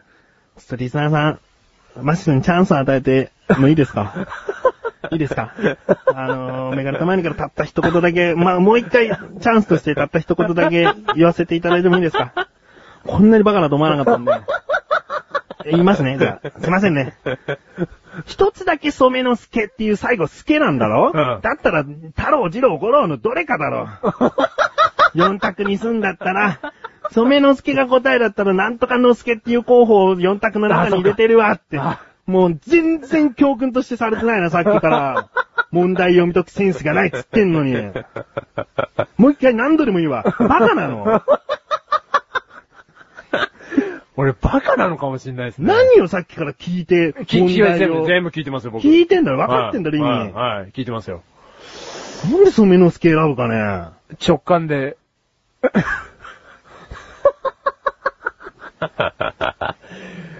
やばいなああ。もう D を消してください。もうリスナーさん、すいません。三択問題にしちゃいました。もう思わずバカだったんで。へえ。市川染太郎、染次郎、染五郎。へえ、じ、じゃあ行きますよ。はい。 C の市川染五郎。お、なぜそれっぽい ですね。直感で。直感で染五郎です。はい。はい、正解あーはい、なん正か、解ですよ。なんかこれ、喜べないなうん。うん。それぞれ一回間違えてんだから。なんかじゃねえよ。当たり前じゃねえよ。喜ぶな。むしろ喜ぶな。やばい、これ、このコーナー存続の危機ですねう。ん。はうん。い、1ポイントゲット。イェーイ喜べないですね、これ。もう答えはね、か解説特にないです。市川染五郎さん。ですね。なんで染之助っつったんだろうな、俺。愛之助さんとかいるけどね。あ染之助染太郎とか、いう方もね、うんうんいましたけどね。うだん。からそこを気づいた時点で、あ、染之助染太郎を消さなきゃって思うんですよね。うあん。だって松高子さんのお兄さんとして知ってる染之助染太郎っていうフレーズじゃないからあ。。うんってことは染次郎か染五郎だなと思う。うん。メガネたまには染次郎ってあんまり聞かないから、染五郎って答える。うん。うん。ただこれだけです。いや、もう単純に染五郎さんは知ってるから染五郎って答えるんだけどね。全然芸能に詳しくなかったなぁえー続きましても、いきますよ。 まだいただいてる。あありがとうございまープす。ッチネームライムスカッシュさん。ありがとうございます。こちらは2ポイント問題です。はい。答えても答えなくても、どちらかに2ポイントあります。はい。芸能に関する問題です。はい。またまた。はい。日本テレビ系で2000年に放送されていたスマップ草薙剛さん主演のドラマ、フードファイトの第3話の主人公の対戦相手を演じた俳優は次のうち誰でしょう ?A、筧利夫さん。B、石田一生さん。C、桜井幸子さん。D、市川染五郎さん。ええまた染め頃出てきたよ、もう。問題の順序間違えると完全にアウトでしたけども。ライムスカッツさんがもうね、染五郎問題を出してくださったわけですね。えもう一度言いますよ。えー、フードファイトという草薙剛さんが主演だったドラマがありました。そこで第3話の対戦相手は誰だったでしょうか ?A、筧敏夫さん、B、石田一生さん、C、桜井幸子さん、D、市川染五郎さん。ぇえもう問題よね。裏解くセンスをこう発揮してくださいよ。ぇはまあ、ここは本当に記憶力だとか、あとは勘になっちゃうのはしょうがない問題だとは思います。い。う。。うんフードファイトというドラマは、うん。全部見てます。お。見てましたう。んう。ん。だから見たことあるんでしょうね。ね。ん。うん。じゃあ、この4、4名の方で、出てない方とか、そういうのがイメージできますかまったく。できない。まった く。まったくできないですね。お全部見てますけど。うんうん。記憶にない。 記憶はないですね。うん。染五郎ってまた出てきたけどさ、うんうんもう怪しいのかもわかんないわ、もう、ここまで来ると。そう。 これいつもそうじゃん。これ怪しいのかわかんないよ。だからそれを答えるみたい な。バカ答え。まあ、これで市川染五郎、染五郎って答えはトントンとはつなが、つながないと思いますんでああ。さすが に。でも、川端康成っつっちゃうんだね。言ってねえよ。候補に出てねえよ。 ABC で答えたいですね。 A、筧敏夫さん、B、石田一世さん、C、桜井幸子さん。あー、3話ぐらいで女性来るのかな、一回。男男女性みたいな。なるほどあー。はい。どうぞ。 C の、うん。桜井幸子さん。お。じゃあ、改めてなぜ男男、第3話、女性。なるほど。はいフードファイトというからには、ね、まあ食べるえー戦いというか、はい大食い対決なんで、はい。最初は男だし、はいまあ次あたりも男で、3話ぐらいで女性が来るんじゃないかという読みですね。はい。残 念あ 正解もはう、全然ダメだな、もう。 B の石田一生さんです。カレー対決で石田さんは幼少の頃から仕事で火を吹き続けていたため、味覚を失っており辛さを感じないという設定の役。だからこう、なんか、大道芸人的なことだったんですよね。うんはいはいそはいのはい一家というか、うんで、小さい頃から火を吹き続けてて、味覚がなくてカレー対決で有利な人だった。はあという設定。 うん。えー、筧さんはわんこそば、桜井さんはかき氷、市川さんはチャーハンでそれぞれ主人公と対戦して います。ということで、考えても考えても全員出ているというところなんです よね。だから、マシュが例えば、あ、石田一生さんとの対決は覚えてますね。だから石田一生さんってことでも、まあ、完璧な正解ではないみたいな。うん。だからこれは難しいよ。だけど、いい読みではあったと思う。その3話で女性が来るっていう読みは、うん、その答える理由として。いい導なき方としてね。う。うんまあそれだったら全然いい。ん。うん。うん、もう、川端康成ってなんだろうね。川端康成ではダメだってことだよね。そう。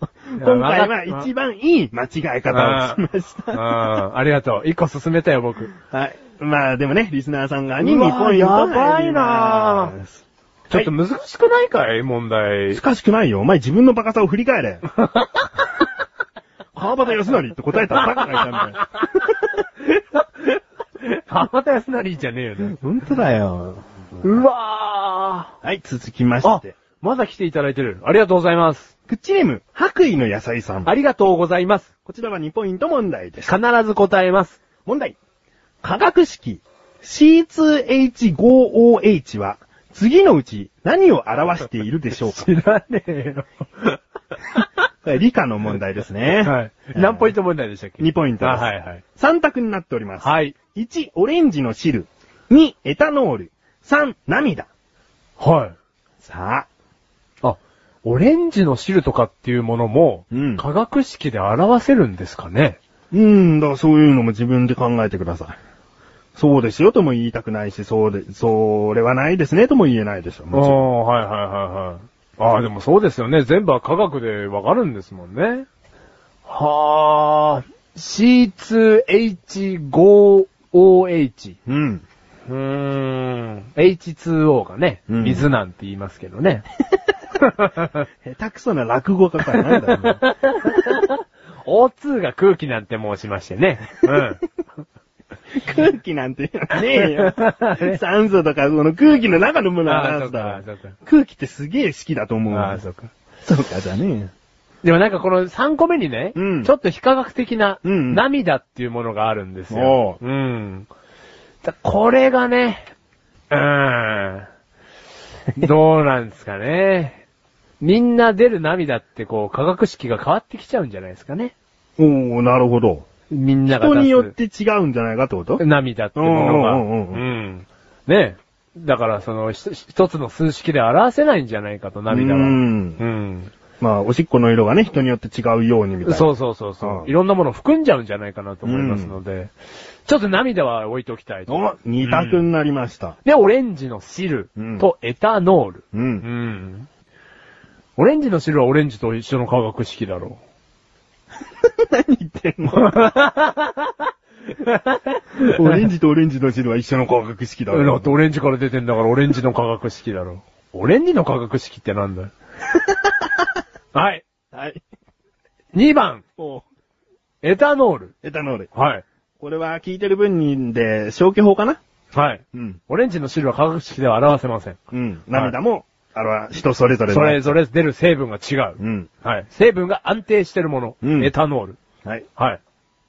正解でやったーーす特に解説はございません。あぶねえー C2H5OH はエタノールです。え。あぶねえ。 2ポイントマシルに入ります。 あぶね何回言ってんだ、危え。ねえ。ありがとうございます。もうお前一回聞かれてんだか らな。続きましての問題です。すごい。ありがとうございます。こちらは数学の問題となっております。はい。今、マシル君にペンと紙を用意しました。はい。えー、今回のポイントは、秒数によってポイントが変わるという、ちょっと変わった点数の付け方をします。最初にポイントの内容を言います。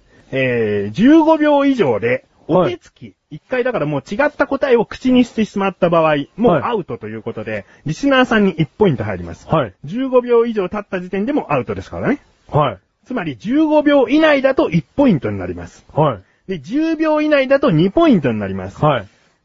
5秒以内だと3ポイント獲得できます。 5秒はいえ、じゃあ15秒経っちゃった立っら、ちゃったらもうアウトでリスナーさんに1ポイント入ります。最大でリスナーさんに入るポイントは1ポイントうですね。ん、な、なりますね。はいはいはいはい。じゃあ3ポイント問題ってことですね。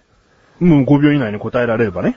ああ、なんかすごくむう難しい感じですね。うんまあじゃあ15秒以内に答えればいいんですね。とにかく、まあ、1から3のポイントが入るよと。はいいうことです。えうーわー。マイクはこう持ってなきゃいけないですからね。 ー、バイクのチェンジしないでくださいね。うわー難しい問題いきます。もう行きますね。はいどこの段階から5秒ですかい用意スタートって言います。問題読み終わった後そに。こからメガネタマーニが、えーカウントしますので。。はいい。いきます。はい。問題。はい。 12の2乗引く、11の2乗から算出される、家族の一員は何でしょうかよーい、スタートピボーン。お、家族の一員うん何ですか家族の一員って。お手つきするとアウトでダメですからね。はい。え、家族の一う員ん。え、はい。今3秒でこう、もう分かったみたいなこと言ってるんだよ。はい。もうダメですよ。早く答えないと。あはい。これ答えれば3ポイントです。はい。夫婦。夫婦はい。ブー。 あ、残念ですね。 何ですか、夫婦って。何ですか家族の一員。数字は何て出たんですか2。 ?2? 2? 2じゃないですかあれあーじゃあね、解説いきますよ。は答えは、えー12の2乗は144。11の2乗は121で23。つまり答えは23、兄となります。ちなみに、12たす11という裏技で23を算出する方法もあります。つまりですね、えー何々の2乗引く何々の2乗という場合、その何々と何々を足した答えと同じになるそうですね。なので、14の2乗引く13の2乗の答えも、14たす13の27という答えになると。つまり、何々の2乗引く何々の2乗って言った時点で、12たす11にすり替えてすぐ答えることができれば、23と、こうね、5秒以内に答えれる可能性があったと。はその裏技を知っていればね。い。はでも、あとは、まあ、メガネたまにの優しさからね、問題をゆっくりめに読んであげたんで、はいその間に本当に計算してね、答えられればいいなと思ったんですけど、はい答えが2ということで、ブーという ね。もう、国語もダメ、数学もダメ、理科は勘でたまに当たる。ね。い。うわリスナーさんに1ポイントです。おめでとうございます。ー。二乗ってそういうことか。 2乗知らなかったの あちょっと待って、2乗ってどういう計算ー。12×2 してました。 ?12×2 じゃんじゃん。二乗ってそういうことか。 12の2乗って難しい言い方しないで 12×2 って言えばいいじゃん。12の3乗って言ったら何 ?12×3 なのだそういうことか。すごいなやばいなちょっとその時間制限は問題はちょっだってと怖いですね。 3秒の時に、はいみたいなこと言うからさ。もうすぐ出したんですよ。算出したんですよ、答えを。 うわはい、残念です。リスナーさんに1ポイントでした。続きましての問題です。今回問題多いんです。ぁ。ありがとうございます。クッチネーム赤野菜さん。ありがとうございます。 1ポイント問題。難易度が1の問題でございます。もうぜひ答えてください、もう。はい。問題。クッチレスアラジオのホームページであるアスレチック放送局。ここにクッチレスアラジオのメガタマ殿とマシュル殿の紹介文が表記されています。さて、どんな二人が喋り尽くすとありますかはい。五択問題です。はい。 1、ツンデレでピザ大好き保安官メガネタマーニとレゴ大好きマシュル。2、理屈っぽい太っちょメガネタマーニとケチでお調子者マシュル。はい。 3、卑屈っぽいマッチョメガネタマーニと、リッチで頑固者マッシュル。4、理屈っぽいデブチンメガネタマーニと、ケチで適当なマッシュル。5、まだ高校生のメガネタマーニと、筋トレ大好きマッシュル。はですね。ちょっと長いので、1回で記憶できないかとは思うんですけれども。 はい、はい。 紹介文。うん。だから何々のメガネタマーニと何々のマッシュルが喋り尽くすって書いてあるんですよね、うんホームページに。うん。その、何々のメガネたまわり何々のマッシュルを当ててくださいと。これ別に最近変えてないですよね。それはなんかもう答えようによってはヒントになっちゃう可能性もあるので、あえて答えません。ちょっと、直感でピンとくるものがありまして、はい。なんでしょう。 2番のですね、うん理屈っぽい太っちょメガネたまわりと、うんケチでお調子者マチル。おう。これなんか覚えてるんですよねお。ーこの一文。うんうん。なので、うん。これなんか自分の直感をこれは信じたいなと思って。直感は。。直感でさっきなんか染めろと か、染めの好きにしちゃったみたいないえ、これ、こ、こんな、ちょっとホームページのトップぐらいは僕もちゃんと答えられないとね。まあ、1ポイント問題ですうから、ね。ん。これはちょっと、はい。これは行きましょお、う。2番でお願いします。 2番。はい。理屈っぽい太っちょメガネたまわりとケチでお調子者マッシュル。い。はい。正解ですありがとうございま。す。まあ、これはね、危ねサービス問題中のサービス問題です、あー危ね。えあーぶね。他の番号のお二人への表現は決して誹謗中傷の類ではありません が、お気を悪くされたら申し訳ございません。ね。そんなことないですよ、もう。もう、気を悪くするはずがない。番組中にお互 いがもう言ってるようなことですからね。はい。じゃあ、マッシュルに1ポイント入ります。はい。ありがとうございます。全然ね、1ポイントぐらいしか今回稼げてないような気もしますけ どね。えー続きましての問題やべえです。な続きましては3ポイント問題ですよ。あはい。クッチネーム、トマトンさん。はい。 3ポイント問題。難しい問題になっております。ありがとうございま問す。題。ズバリ、メガタマ殿の嫌いな食べ物ははい。ですね。はい。これが問題です。おタクなし。択なし。だから、3択、3択じゃない、3ポイント問題。うわー。ズバリ、メガネ玉丼の嫌いな食べ物は、うん嫌いな食べ物をズバリ言えばいいんですよね。ズバリ言えばいい。いや、僕、余裕でわかりますよ。おう。はい。どんだけ付き合いが長いと思ってるんですかおうおうはい。いいんですかこうやってパーって言っちゃって。もうね、だって、それはだって悩みようもないし、はい思いついたのであれば。ははい、どうぞい。。いきますよ。おう枝豆豆腐。 おー。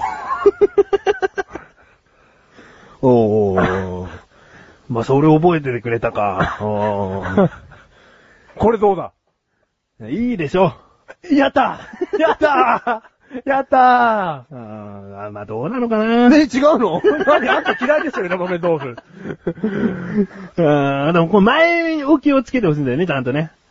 こう、いっぱい食べた後の枝豆豆腐みたいな。 はいはいはいはい。うん。うんまあ、一回ね、ほんとそれを食べ過ぎて気持ち悪くなったんですよね。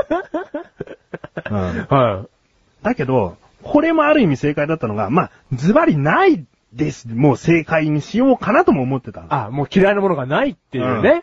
うん。それで押してますからねう。んで、うんでもね、なんとなくね、どっかでね、これ嫌いな食べ物にしますって言ったような食べ物も頭の中にあって、おうそれが思い出せない。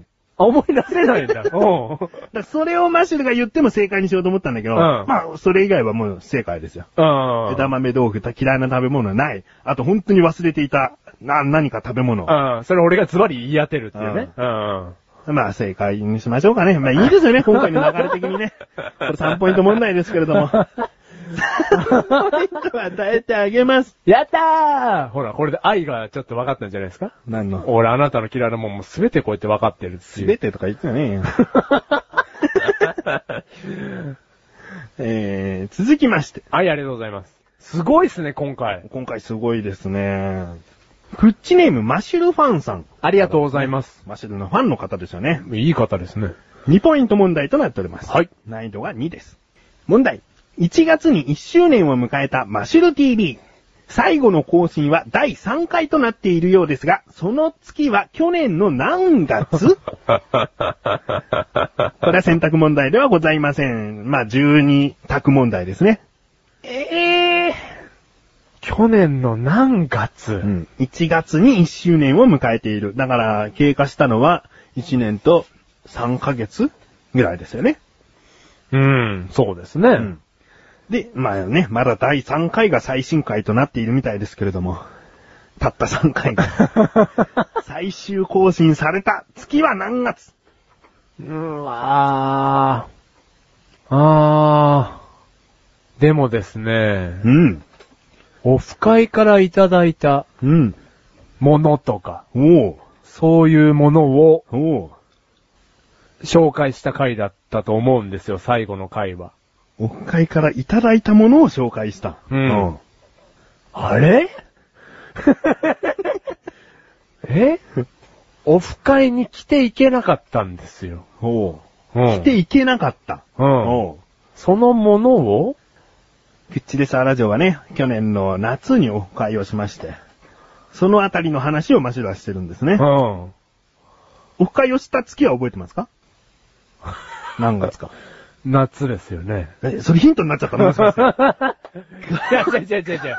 何だいや、よち。ょっと待ってください。8月です。 8月はい。うんお盆後です。おおう。ん、はい。お盆後。8月のお盆後ですね。うん土曜日でしたかうん。でもすぐそう言ってく れるいちいちがっかりさせないでくれる。めんどくさいから。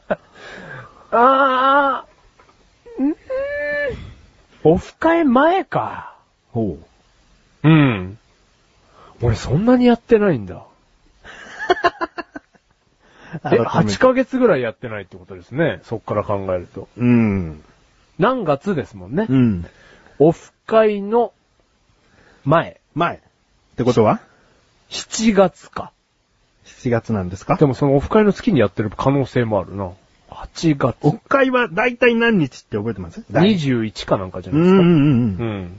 だから月の後半ですからね。月の前半にやっててもおかしくはないですうね。ん。はい、もう、ズバッといきましょう。難易度2の問題です。あー、はい。はい。その月にやってたでしょう。うん。 8月。 8月去年の8月で、間違いないですかはい。世界うわー、危ねえ。 俺すげえやってねえ。これね、多分そういうメッセージも込められてると思いますね。改めて感じろみたいな。 申し訳ない。はい、ということで2ポイント獲得です。ありがとうございます。最後の問題です。すげえな、今回。クッチネームライムスカシさん。ありがとうございます。この問題も難易度2ポイントの問題です。はい。 問題。前回のクッチレサーラジオで食べ物の名前は何回出てきたでしょうか次の中から選びなさい。かっこライスか調べ。すげえ、ライスカ調べだ。 A、31回。うわ B、37回。C、39回。D、46回。ー。うわー。そんな出てるんです ね。うーん。これすごいでしょ、うん。これ数えてくれたってことですもんね。そう。でね、まあ、マシロは考えててもいいんだけど、はい。こんな問題をね、まあ、こんなってあえて言いますよ。うんこんな問題を送ってくださると、 うん。これメガネたまには配信者側として責任持って、 調べなきゃいけないんですよね。ね、リスナーさんからのデータは、うんそんなに間違いは起こらないと思ってまはすけいど、はいはい。だけど、万が一のために、配信者側、責任者としてうん、確認しておかなきゃいけ ない。丸々2回聞き直すって いうねまあ。そういったことがありました。うん。で、うん2回やって、その数は一致されたんですね。うんああ。でね、はい。今、まあよ、考えててくださいとは言いましたが、はライスか調べとい。、はい。メガネ玉に調べ、はい。違いました。おはい。これどっちを答えますかこれをマシルに答えさせないと、まず。うん。はいはいはいはい。でも、そうですね。え ーどっちを答えますか、で、たまたま、はいメガネたまに調べが、はいライスか調べの4択問題に入ってるんです。うーわー。だから言っちゃえば、ライスか調べればこれが答え、メガネたまに調べればこれが答えっていうことになっております。まあ、ある意味問題の流れとしてもヒントにもなる、なるでしょいや、じゃあここは、うね。うん。ライスカさんが送ってくれたんで、ライスカ調べはいライスカ調べの方で答えたいと思います。はい。はい。じゃあ、どれですか食べ物は何回出てきたでしょうかお互いね、言った回数ですよね。ただ正直ですね。うん。あーまあ、A、31回。うん B、37回。うん C、39回。うん D、46回、うんで、正直ですねうん。わ、かりません。今、そりゃそうですよわね。かっていただけると思いますけど、これに関しては。これが10、100、1000、1万ぐらいの差があったら、そりゃ絞れるけど、んこの狭い感じじゃね。はい。うん。でですね、うんしかも、まあ、優しいメガネたまに、まあ、今回責任者としての発言だったと思いますけども、食い違ってたものが入っていた。うんもうこれをヒントと、うん僕はもう優しいメガネたまにから受け取りましたので、うん近い数字じゃないかと、うんもう勝手にくくります。お。 B のうん37回、うん。 C の39回、ほここが一番差が少ない2回になってますんで、ほ2回分しか違わないからね。うんここの2個でくくりたいと思います。う。お。はい。もう、B か C で。うん。いやー、もうでもここからはもう本当に直感の部分ですね。うんもう全然わかんないです。いい読みですよね。あこーういう風に問題っていうのは答えていくべきだと思いますよ。ありがとうございます。うん。その2個に、うーん、そうだな、もうでもこっからはもう、寄せようがないうな。ん。うーん。だから気持持ち多いかな気持ち少ないかなぐらいのね、 ね。判断でしょうね。そうですね。前回よく出てたので言えばね、マシルのくだらないギャグでね、パンパパンパン パン、ね、まあカルボナーラと、まあカルボナーラのことを知りませんでしたけども、といった、ね黒胡椒入ってねえじゃん、みたいな発言をしてましたけど。うんはい。いや、そういう発言がありました。ありましたけどね。うんいきます。はい。多め。うん。 C のうん39回。 39回。はい。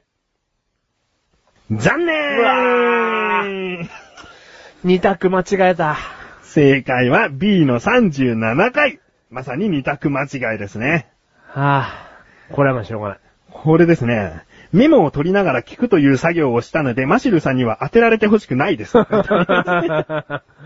で、内訳が書いてあるんです。はい。これもざっと読みますね。はいカルボナーラ12回、パスタ1回、赤身ステーキ2回、チョコレート2回、コッペパン8回、ジャム1回、缶詰1回、ハンバーグ1回、ナン6回、カレー3回。おー。まあ、こういった計算で、合計37回と。はい。対してメガネタマーニが調べたものがですね、はい。カルボナーラ12回、ポッキー2回、パスタ1回、赤身肉ステーキ3回、チョコレート4回、コッペパン9回、ジャム1回、缶詰2回、ハンバーグ1回、カレー2回、パン2回、ナン1回と。おー。合計39回あー、あー、39回。なっております。あー。で、たった2個しか違わないんですけれども、メガネ玉には何のカウントを1回しかしてません。なぜなら、その食べ物としての何という発音をしたものは1回だけだったんです。うん。だから今回の何でもないポイントは何ですね。うん、何にしましょうって言ってるのはうん食べ物のことを言ってないんで、あー。ライムスカスさんはこれを6回と数えていたりするんですけどうも、ん。うん。だけどね、ライムスカスさん、ポッキーを丸々忘れているというか聞き逃しています よ。マシルはね、掃除機はね、ポッキータイプの、ポッキータイプのって2回言ってるんです ね。えー ポッキーは食べ物でないでしょうか。あー、そういうことなのか。うんまあまあでも、二択外しましたから。はい。残念ですね。で、ライムスカッツさんは本当にありがとうございます。こんな苦労をしてまで、今回のふんわりと包んだ食べ物というテーマで考えてきてくださったわけです。ね。はい。えー、まあ、不正解と。いうことで。まあ、もう願いのためにこれやりたくないんですけどね、ポイントの集計をしたいと思います。はい。集計結果。マシル。合計、今までの全部の合計ポイント。18ポイントイェーイ。 !2 桁。二桁。ね。はい。リスナーさん。25ポイ ントもう7ポイント差に広げられてしまう という。広がっちゃいましたあね。ーう。わー。センスがなあーセーもンスう、がねえんだよな。川端康成。本当にそ、そういうところだからね。うん。もう1ポイント問題は、う優しい問題なんだよっつってるんだかうら。ん。アイヤコーロだそうよ。なんだ川端康成って。あー、怪しいですね。じゃあ、C の川端康成がない。 難易度1だっつってんのに。だからちょっとね、これ踏まえて、うんこれからこの、ね、コーナーをやる前に、うん踏まえたいと思います、自分で。でしょその、 ね、う。うん。考え方を。考え方と、あと、なんかもうそういう問題に関する体制を整わせとけ。うん。自分に対して。そうだね。前回こうクイズ番組を見るようにしておきますって言ったけど、見てないだろう、な んか。クイズ番組見てないです。うんあんま好きじゃないんですよ ね。やってんじ ゃねえよ。いや今は楽しいですよ。ううんん。はい。ちょっと、体制を整えてからやりたい。興特味。に、特に文学な。文学ね。うん。みんな、またこれからもつついてくるでしょうから ね。ただ、もう川端康成系は引っかかんないですよ、もう。まあ、読み解く力 をね、あのー一年かけて身につけてください。本当にこれいいコーナーですね。ですよね俺多分1年後にクイズ得意になってますよ、俺。はい。うん。まあ、言ったとしても全部メガネ玉にのアドバイスだから、メガネ玉には超えらんないレベルにし かそ、ないうね そうだね。うんそりゃそうだね。ううんん。はい。ということでで。もまだ7ポイントにとどまれましたから、なんとか。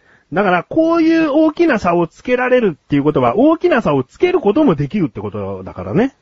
次回とかそう1回の間にね、そうドドンとね。うんうん。だから、一回でどんどん離れていっても、まだ次の回では何問来るかわかんないしまあまあまあ、そうですね。ポイントの振り分けもわかんないし。うん。うん。もうメガネ玉にだってね、そんな甘々にしていかないよ。そうだよね。今回はちょっと優しかったけどね。本当だよ。だってバカバカなりに接していかないと、うんあこうね、だっ上てから何言ってんのかわかんないですって番組終わっちゃうだうん。ろ、なんだ、その解説もわかんねえんだもん、バカだ から。バカやろ、これやろ。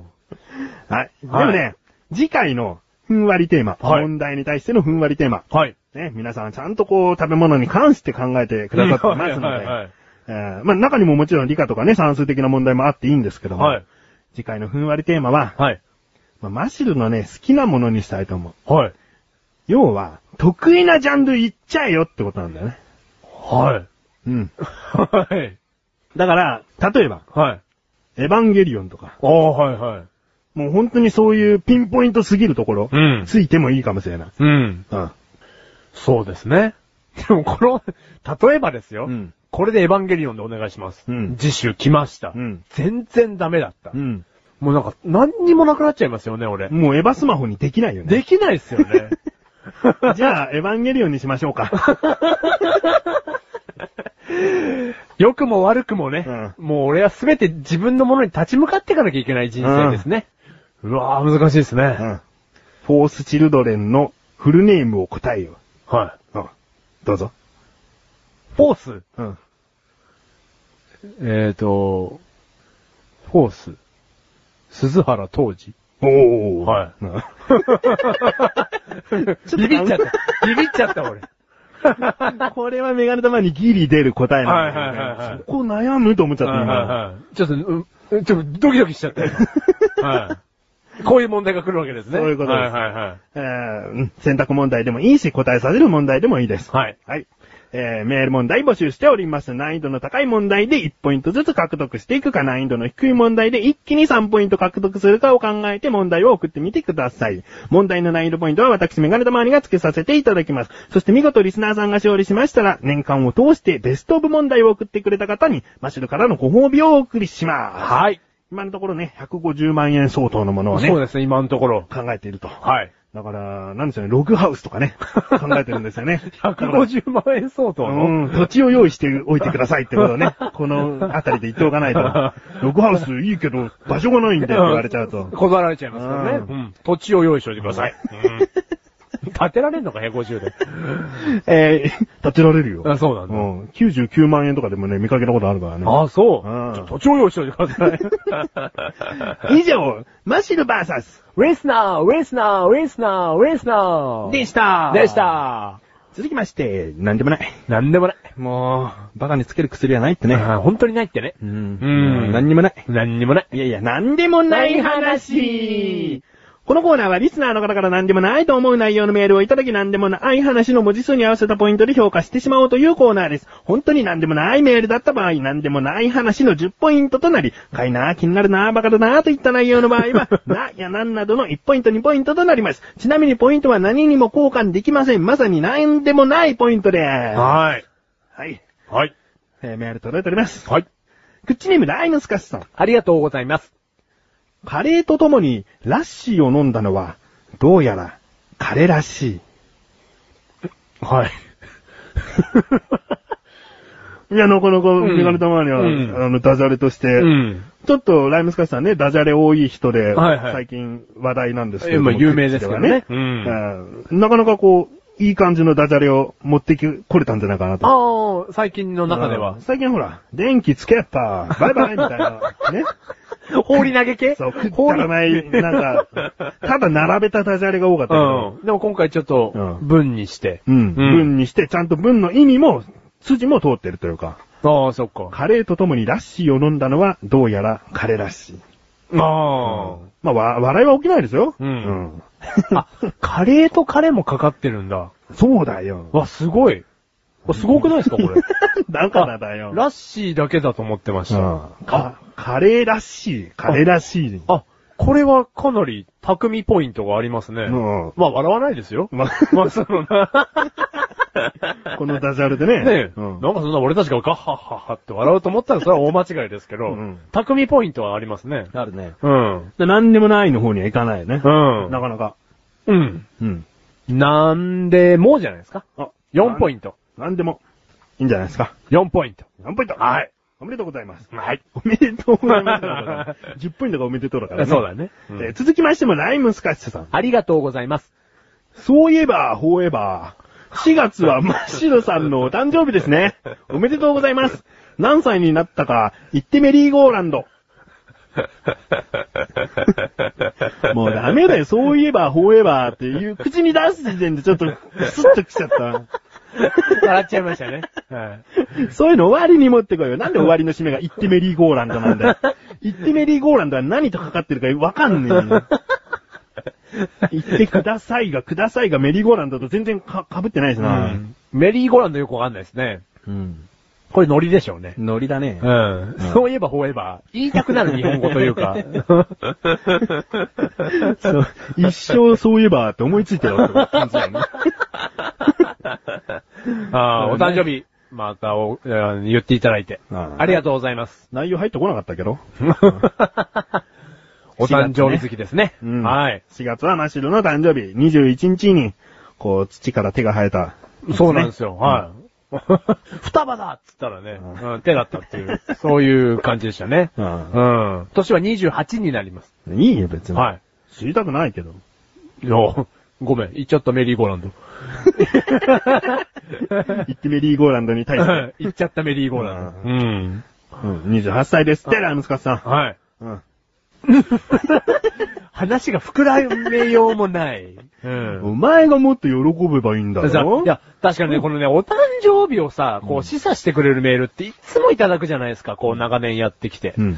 で嬉しいですよね、うん自分の誕生日を覚えてくれてるっていうのが。でしょうん。うんこれはこの上ない幸せですよ、本当にこれは。な。 うん。でもいっつもな、いっつもメガネたまに的な愚痴を言うとな。何笑ってんだよ。4月にお前の誕生日があって、はいいろいろこうメール来んだけど、はい5月にメガネたまにの誕生日があるから、はいなんかね、2回続けてあんまりお送るっていうのがなんかあれなのかわかんないけど、はい圧倒的にメガネたまにの方が少ないんだよ な。まあネタ的に触れられないからだと思うけど、うんはいはいはいネタとして送ってるからね、リスナーさんはね。うんうんまあいいんだ けど、ね。そういう現実があるんだ、うんうんこれ完全に拗ねており ます。 毎年拗ねてる気が する。でも僕の誕生日はね、うんあの、なんでもないことではないので。うんはい。まあなそういえばフォーエバーも好きだった し。これね。ただね、言ってメリーゴーランドがちょっと下げちゃった。うんこれなんでもない感出てるうねん。。だから、ねなんで。うん。はい。 2ポイント。 2ポイント。ね。はい。えー、メールありがとうございます。ありがとうございます。続きまして、クッチネームレントさん。ありがとうございます。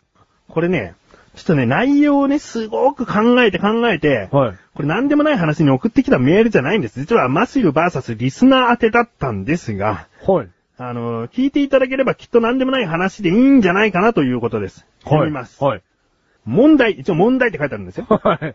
メールを送っている時点では1ヶ月早いけど、マシルお誕生日おめでとうなんかマシルにお祝い言うのって、てんてんてんてんって書いて あって。問題文がない。マシルにお祝いを言うのって、どんなもんでしょうみたいなことでも、それは問題じ ゃない。これ何でもない話にぶち込んじゃっていいですかという、まあ許可ももちろん得てないですけど、はいはいはいはい。ぶち込んじゃいましたた。だこれまたね、フリーのテーマメールではないですからね。 あうんいろいろ、いろいろごちゃごちゃしてる内容のメールですね。問題。問題。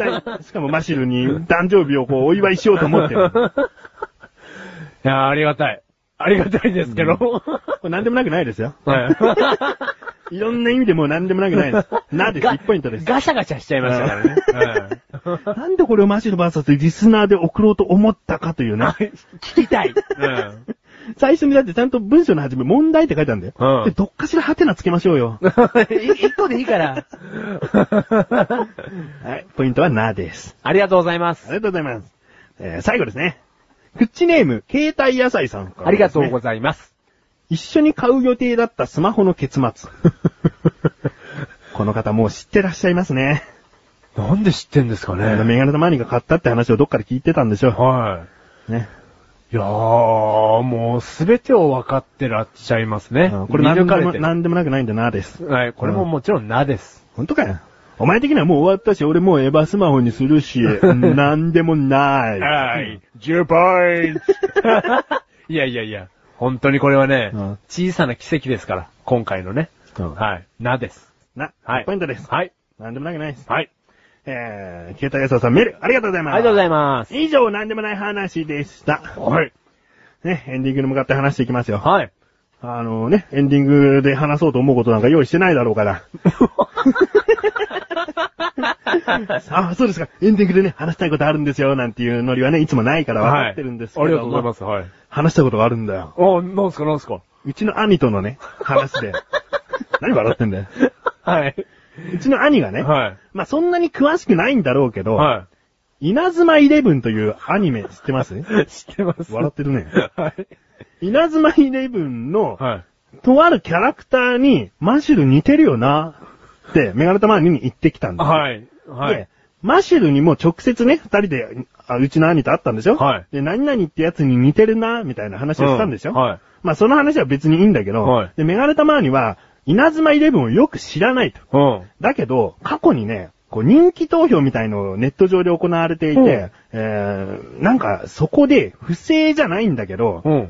この2チャンネルで人気投票を邪魔しようみたいな。はい。すごく人気がなさそうな、ちょっと脇役を1位に して、で、その1、2、3位になった人が壁紙になるっていうから、はあそいつを1位にして面白がろうぜみたいな。そういうね、うんあれが立っちゃったんですそね。う、子供とか、そういう稲妻イレブン自体を心から好きだっていう人を、なんかまあ、ちょっとね、邪魔してやろうみたんいまあなまあね。思いで、うん面白半分でやって1位になっちゃったの。あ、本当になっちゃったんだ。で、その人をメガネ玉にはそういう記事で見かけたことがあって、うんあ、この人のことだなと思ってたうの。ん。で、ちなみにそのキャラクターというのが、はい五条勝くん。北条勝く。うん今、マシルに、あの、画像を見せますね。はいこの人なんですね。こう、 丸いメガネをかけ てて、ちょっと悪魔みたいな感じの顔なんですね。 はい。で、髪の毛が目の前でカールしてるっていう、ほはばいオールバックなんですけど、うん そういう五条勝くんのことかなと思って、あ、五条勝って聞いたら、あ、もう名前も知ってたんですね。まあ、五条って聞いたうんら、いや、違う。それじゃないんだうんよ。って言って、あわかった、じゃあ今度調べてみるみたいなこと言って、うん調べていたの。はい。そして出てきたのが、はい。あ、これか、これ似てるなと思って出てきたのが、はい。染岡龍吾くん。染岡龍 吾くん。うん。悪そう。 赤髪で、はいちょっとワイルドな感じなんだけど、この鼻と か、この顔の輪郭、そして目のこの鋭い感じ、眉毛の少な さ、なんかね、マッシュルらしさが出てて。この子も似てる ね。この子も似てる。で、これでしょと思って、うんこの兄に、うんこう写真付きでね、うんこう、この染岡ってやつでしょみたいなことでうんメール送ったら、うんいや、ちげえ よ。三兄弟で検索してくれって出てる。で、この三兄弟っていうのが、そのマシルと兄がうん会った時に、お前、なんとか三兄弟に似てるなっていう話をされたんでしょされました。だからお前笑ってんだろされました。三兄弟と 思って。激似だよって言われま した。稲妻イレブンで三兄弟と言ったらは、向方三兄弟っていう向のがいるんで方すさんね兄弟。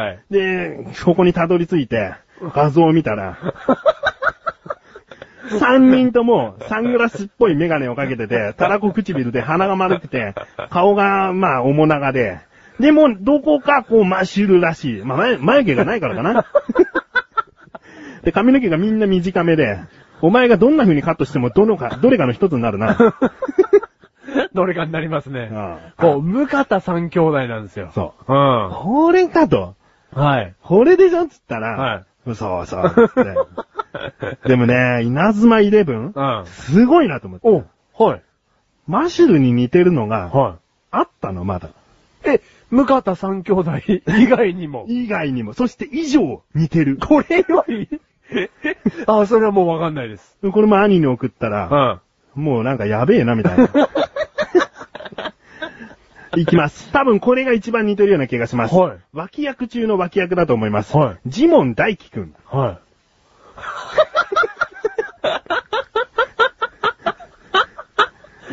このジモン大輝 くん、あの、オールバックで、後ろ髪はこう、後ろに流して長いんだけど、ドレッドみたいな感じで長いんだけど、そのドレッドなくすと、もうほぼ真っ白なんじゃないかなっていう。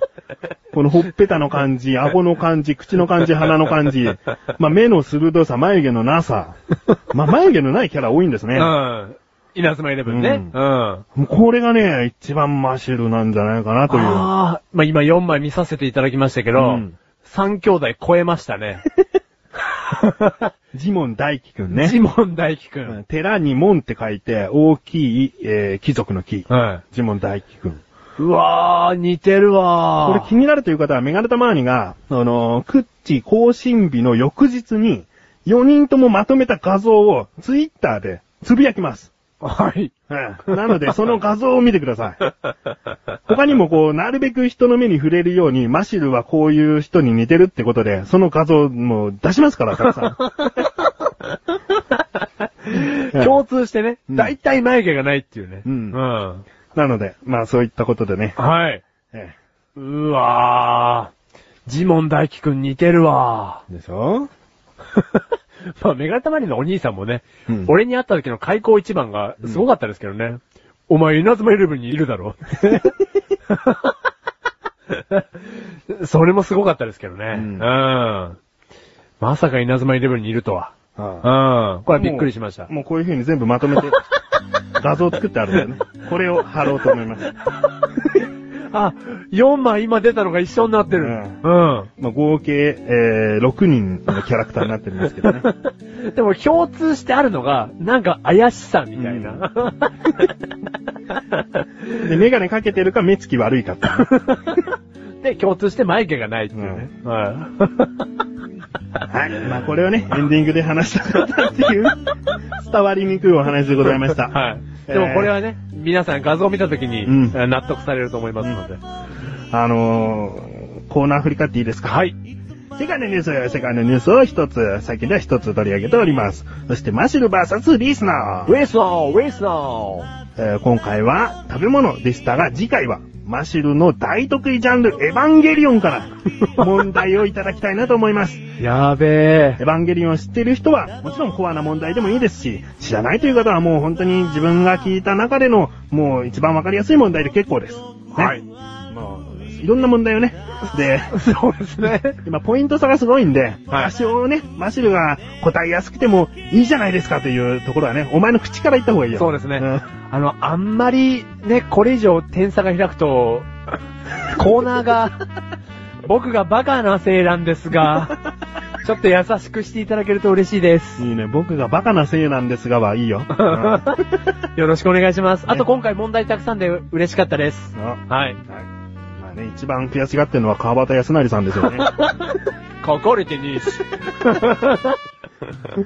えー、そして、なんでもない話、なんでもないということをね、送ってください。もう、もう前回も言ったけどね、メガネ買いましたとかでもいいんだけ そどうね。ですね。本当に何でもない話はね。詰めどころがない話をね、送ってくるのが正解と。はい。だから今回ポイントが少ないものが多かったけど、うん本当はポイント稼いでほしいですそようでね。すね。あー、なんでもないこと送ってきた わ。あ本当にね。うんうん。何でもないことを送っていただければ。ーもうマシュが、はバカなりに今なんでもない話にふさわしいことを言いますから。はい。お前だったらどんなメールを送るか。あそうですね。うんん。白髪見つけた。おん。まあ満点とはいかないけど、うんもう我々の年になってくると、うん何でもないことだよね。そうですね。いいね。白髪あたりいいよ。うん。はうんい。こんなもので大丈夫です。抜いてくれって言うだけだ。気にもももしくは、抜いちゃダメだよ。縁起が悪いって言うだ けだ。どっちかでしょそうですん。何でもそなれい。もそんだけです。はい。 何でもない、これぐらいの話をね。はい。はい。ということで、メール、お待ちしておりまお待ちしております。す。フッチレサラジオは毎月第2水曜日更新です。それではまた次回をお楽しみに。メガネたまにはこの辺でいけますが、最後にまだマシュルが喋りますので、聞いてやってください。バイバイ。バイバイ。いやー、まあね、今回バカがまた、バレて膨らんじゃった回になったんですけども、そのバカつながりの一番ダメなバカ、今回のね、やっぱり何を言っても、メガネた周りの奥さんの、その、体の変化まあ、こんな祝い事に対して気づけなかったバカさ。これはね、これからメガネた周りと付き合っていく人生の中でも、何位かに入るバカさ加減だと思います。これはメガネたまに今笑って許してくれてますけど、これは友達として最悪のことをしてしまったと思ってますので、この場を借りてもう一回謝りたい。申し訳ございませんでした。あー、気づかないって俺バカだなあー。あとそれを横でちょっと多分笑ってたであろう小高さん。教えろよ。 まあまあね、気づけ気づけなかった僕が悪いですから、これから、えーまあ、メガネた周りの奥さんをね、全力でサポートできたらと思います。あの、前回さ、はい飲み会行ったじゃん飲み会に行ったお前以外のメンバー、うんえー女子を除くけども、他二人は知ってるからね。え関本くん、菅井くん知ってるからね。ぇ、マジ、あ、言っちゃダメだったですよね。やっぱり言わなくてよかったんですよね。あーやっぱりね、マシルさん知らないと思ったんで、言わなかったセーフですね。っていう話を帰りにしましうーわー 絶対結婚式呼ばねえ。た。あ、待って。今回のハイライトだよハペロンペロンペロン、ペロペロペロン、ペロペロペロン。いやー、全然見当もつかないんですけど、でも、三の顔ですないまあ、まあ今回の中ではハイライトだよ。完璧にだよ。ううん。うん。ん。完璧に印つけておきたいもんね、それね。完璧にそこ。うん。うん。 バーカ。バイバイ。えー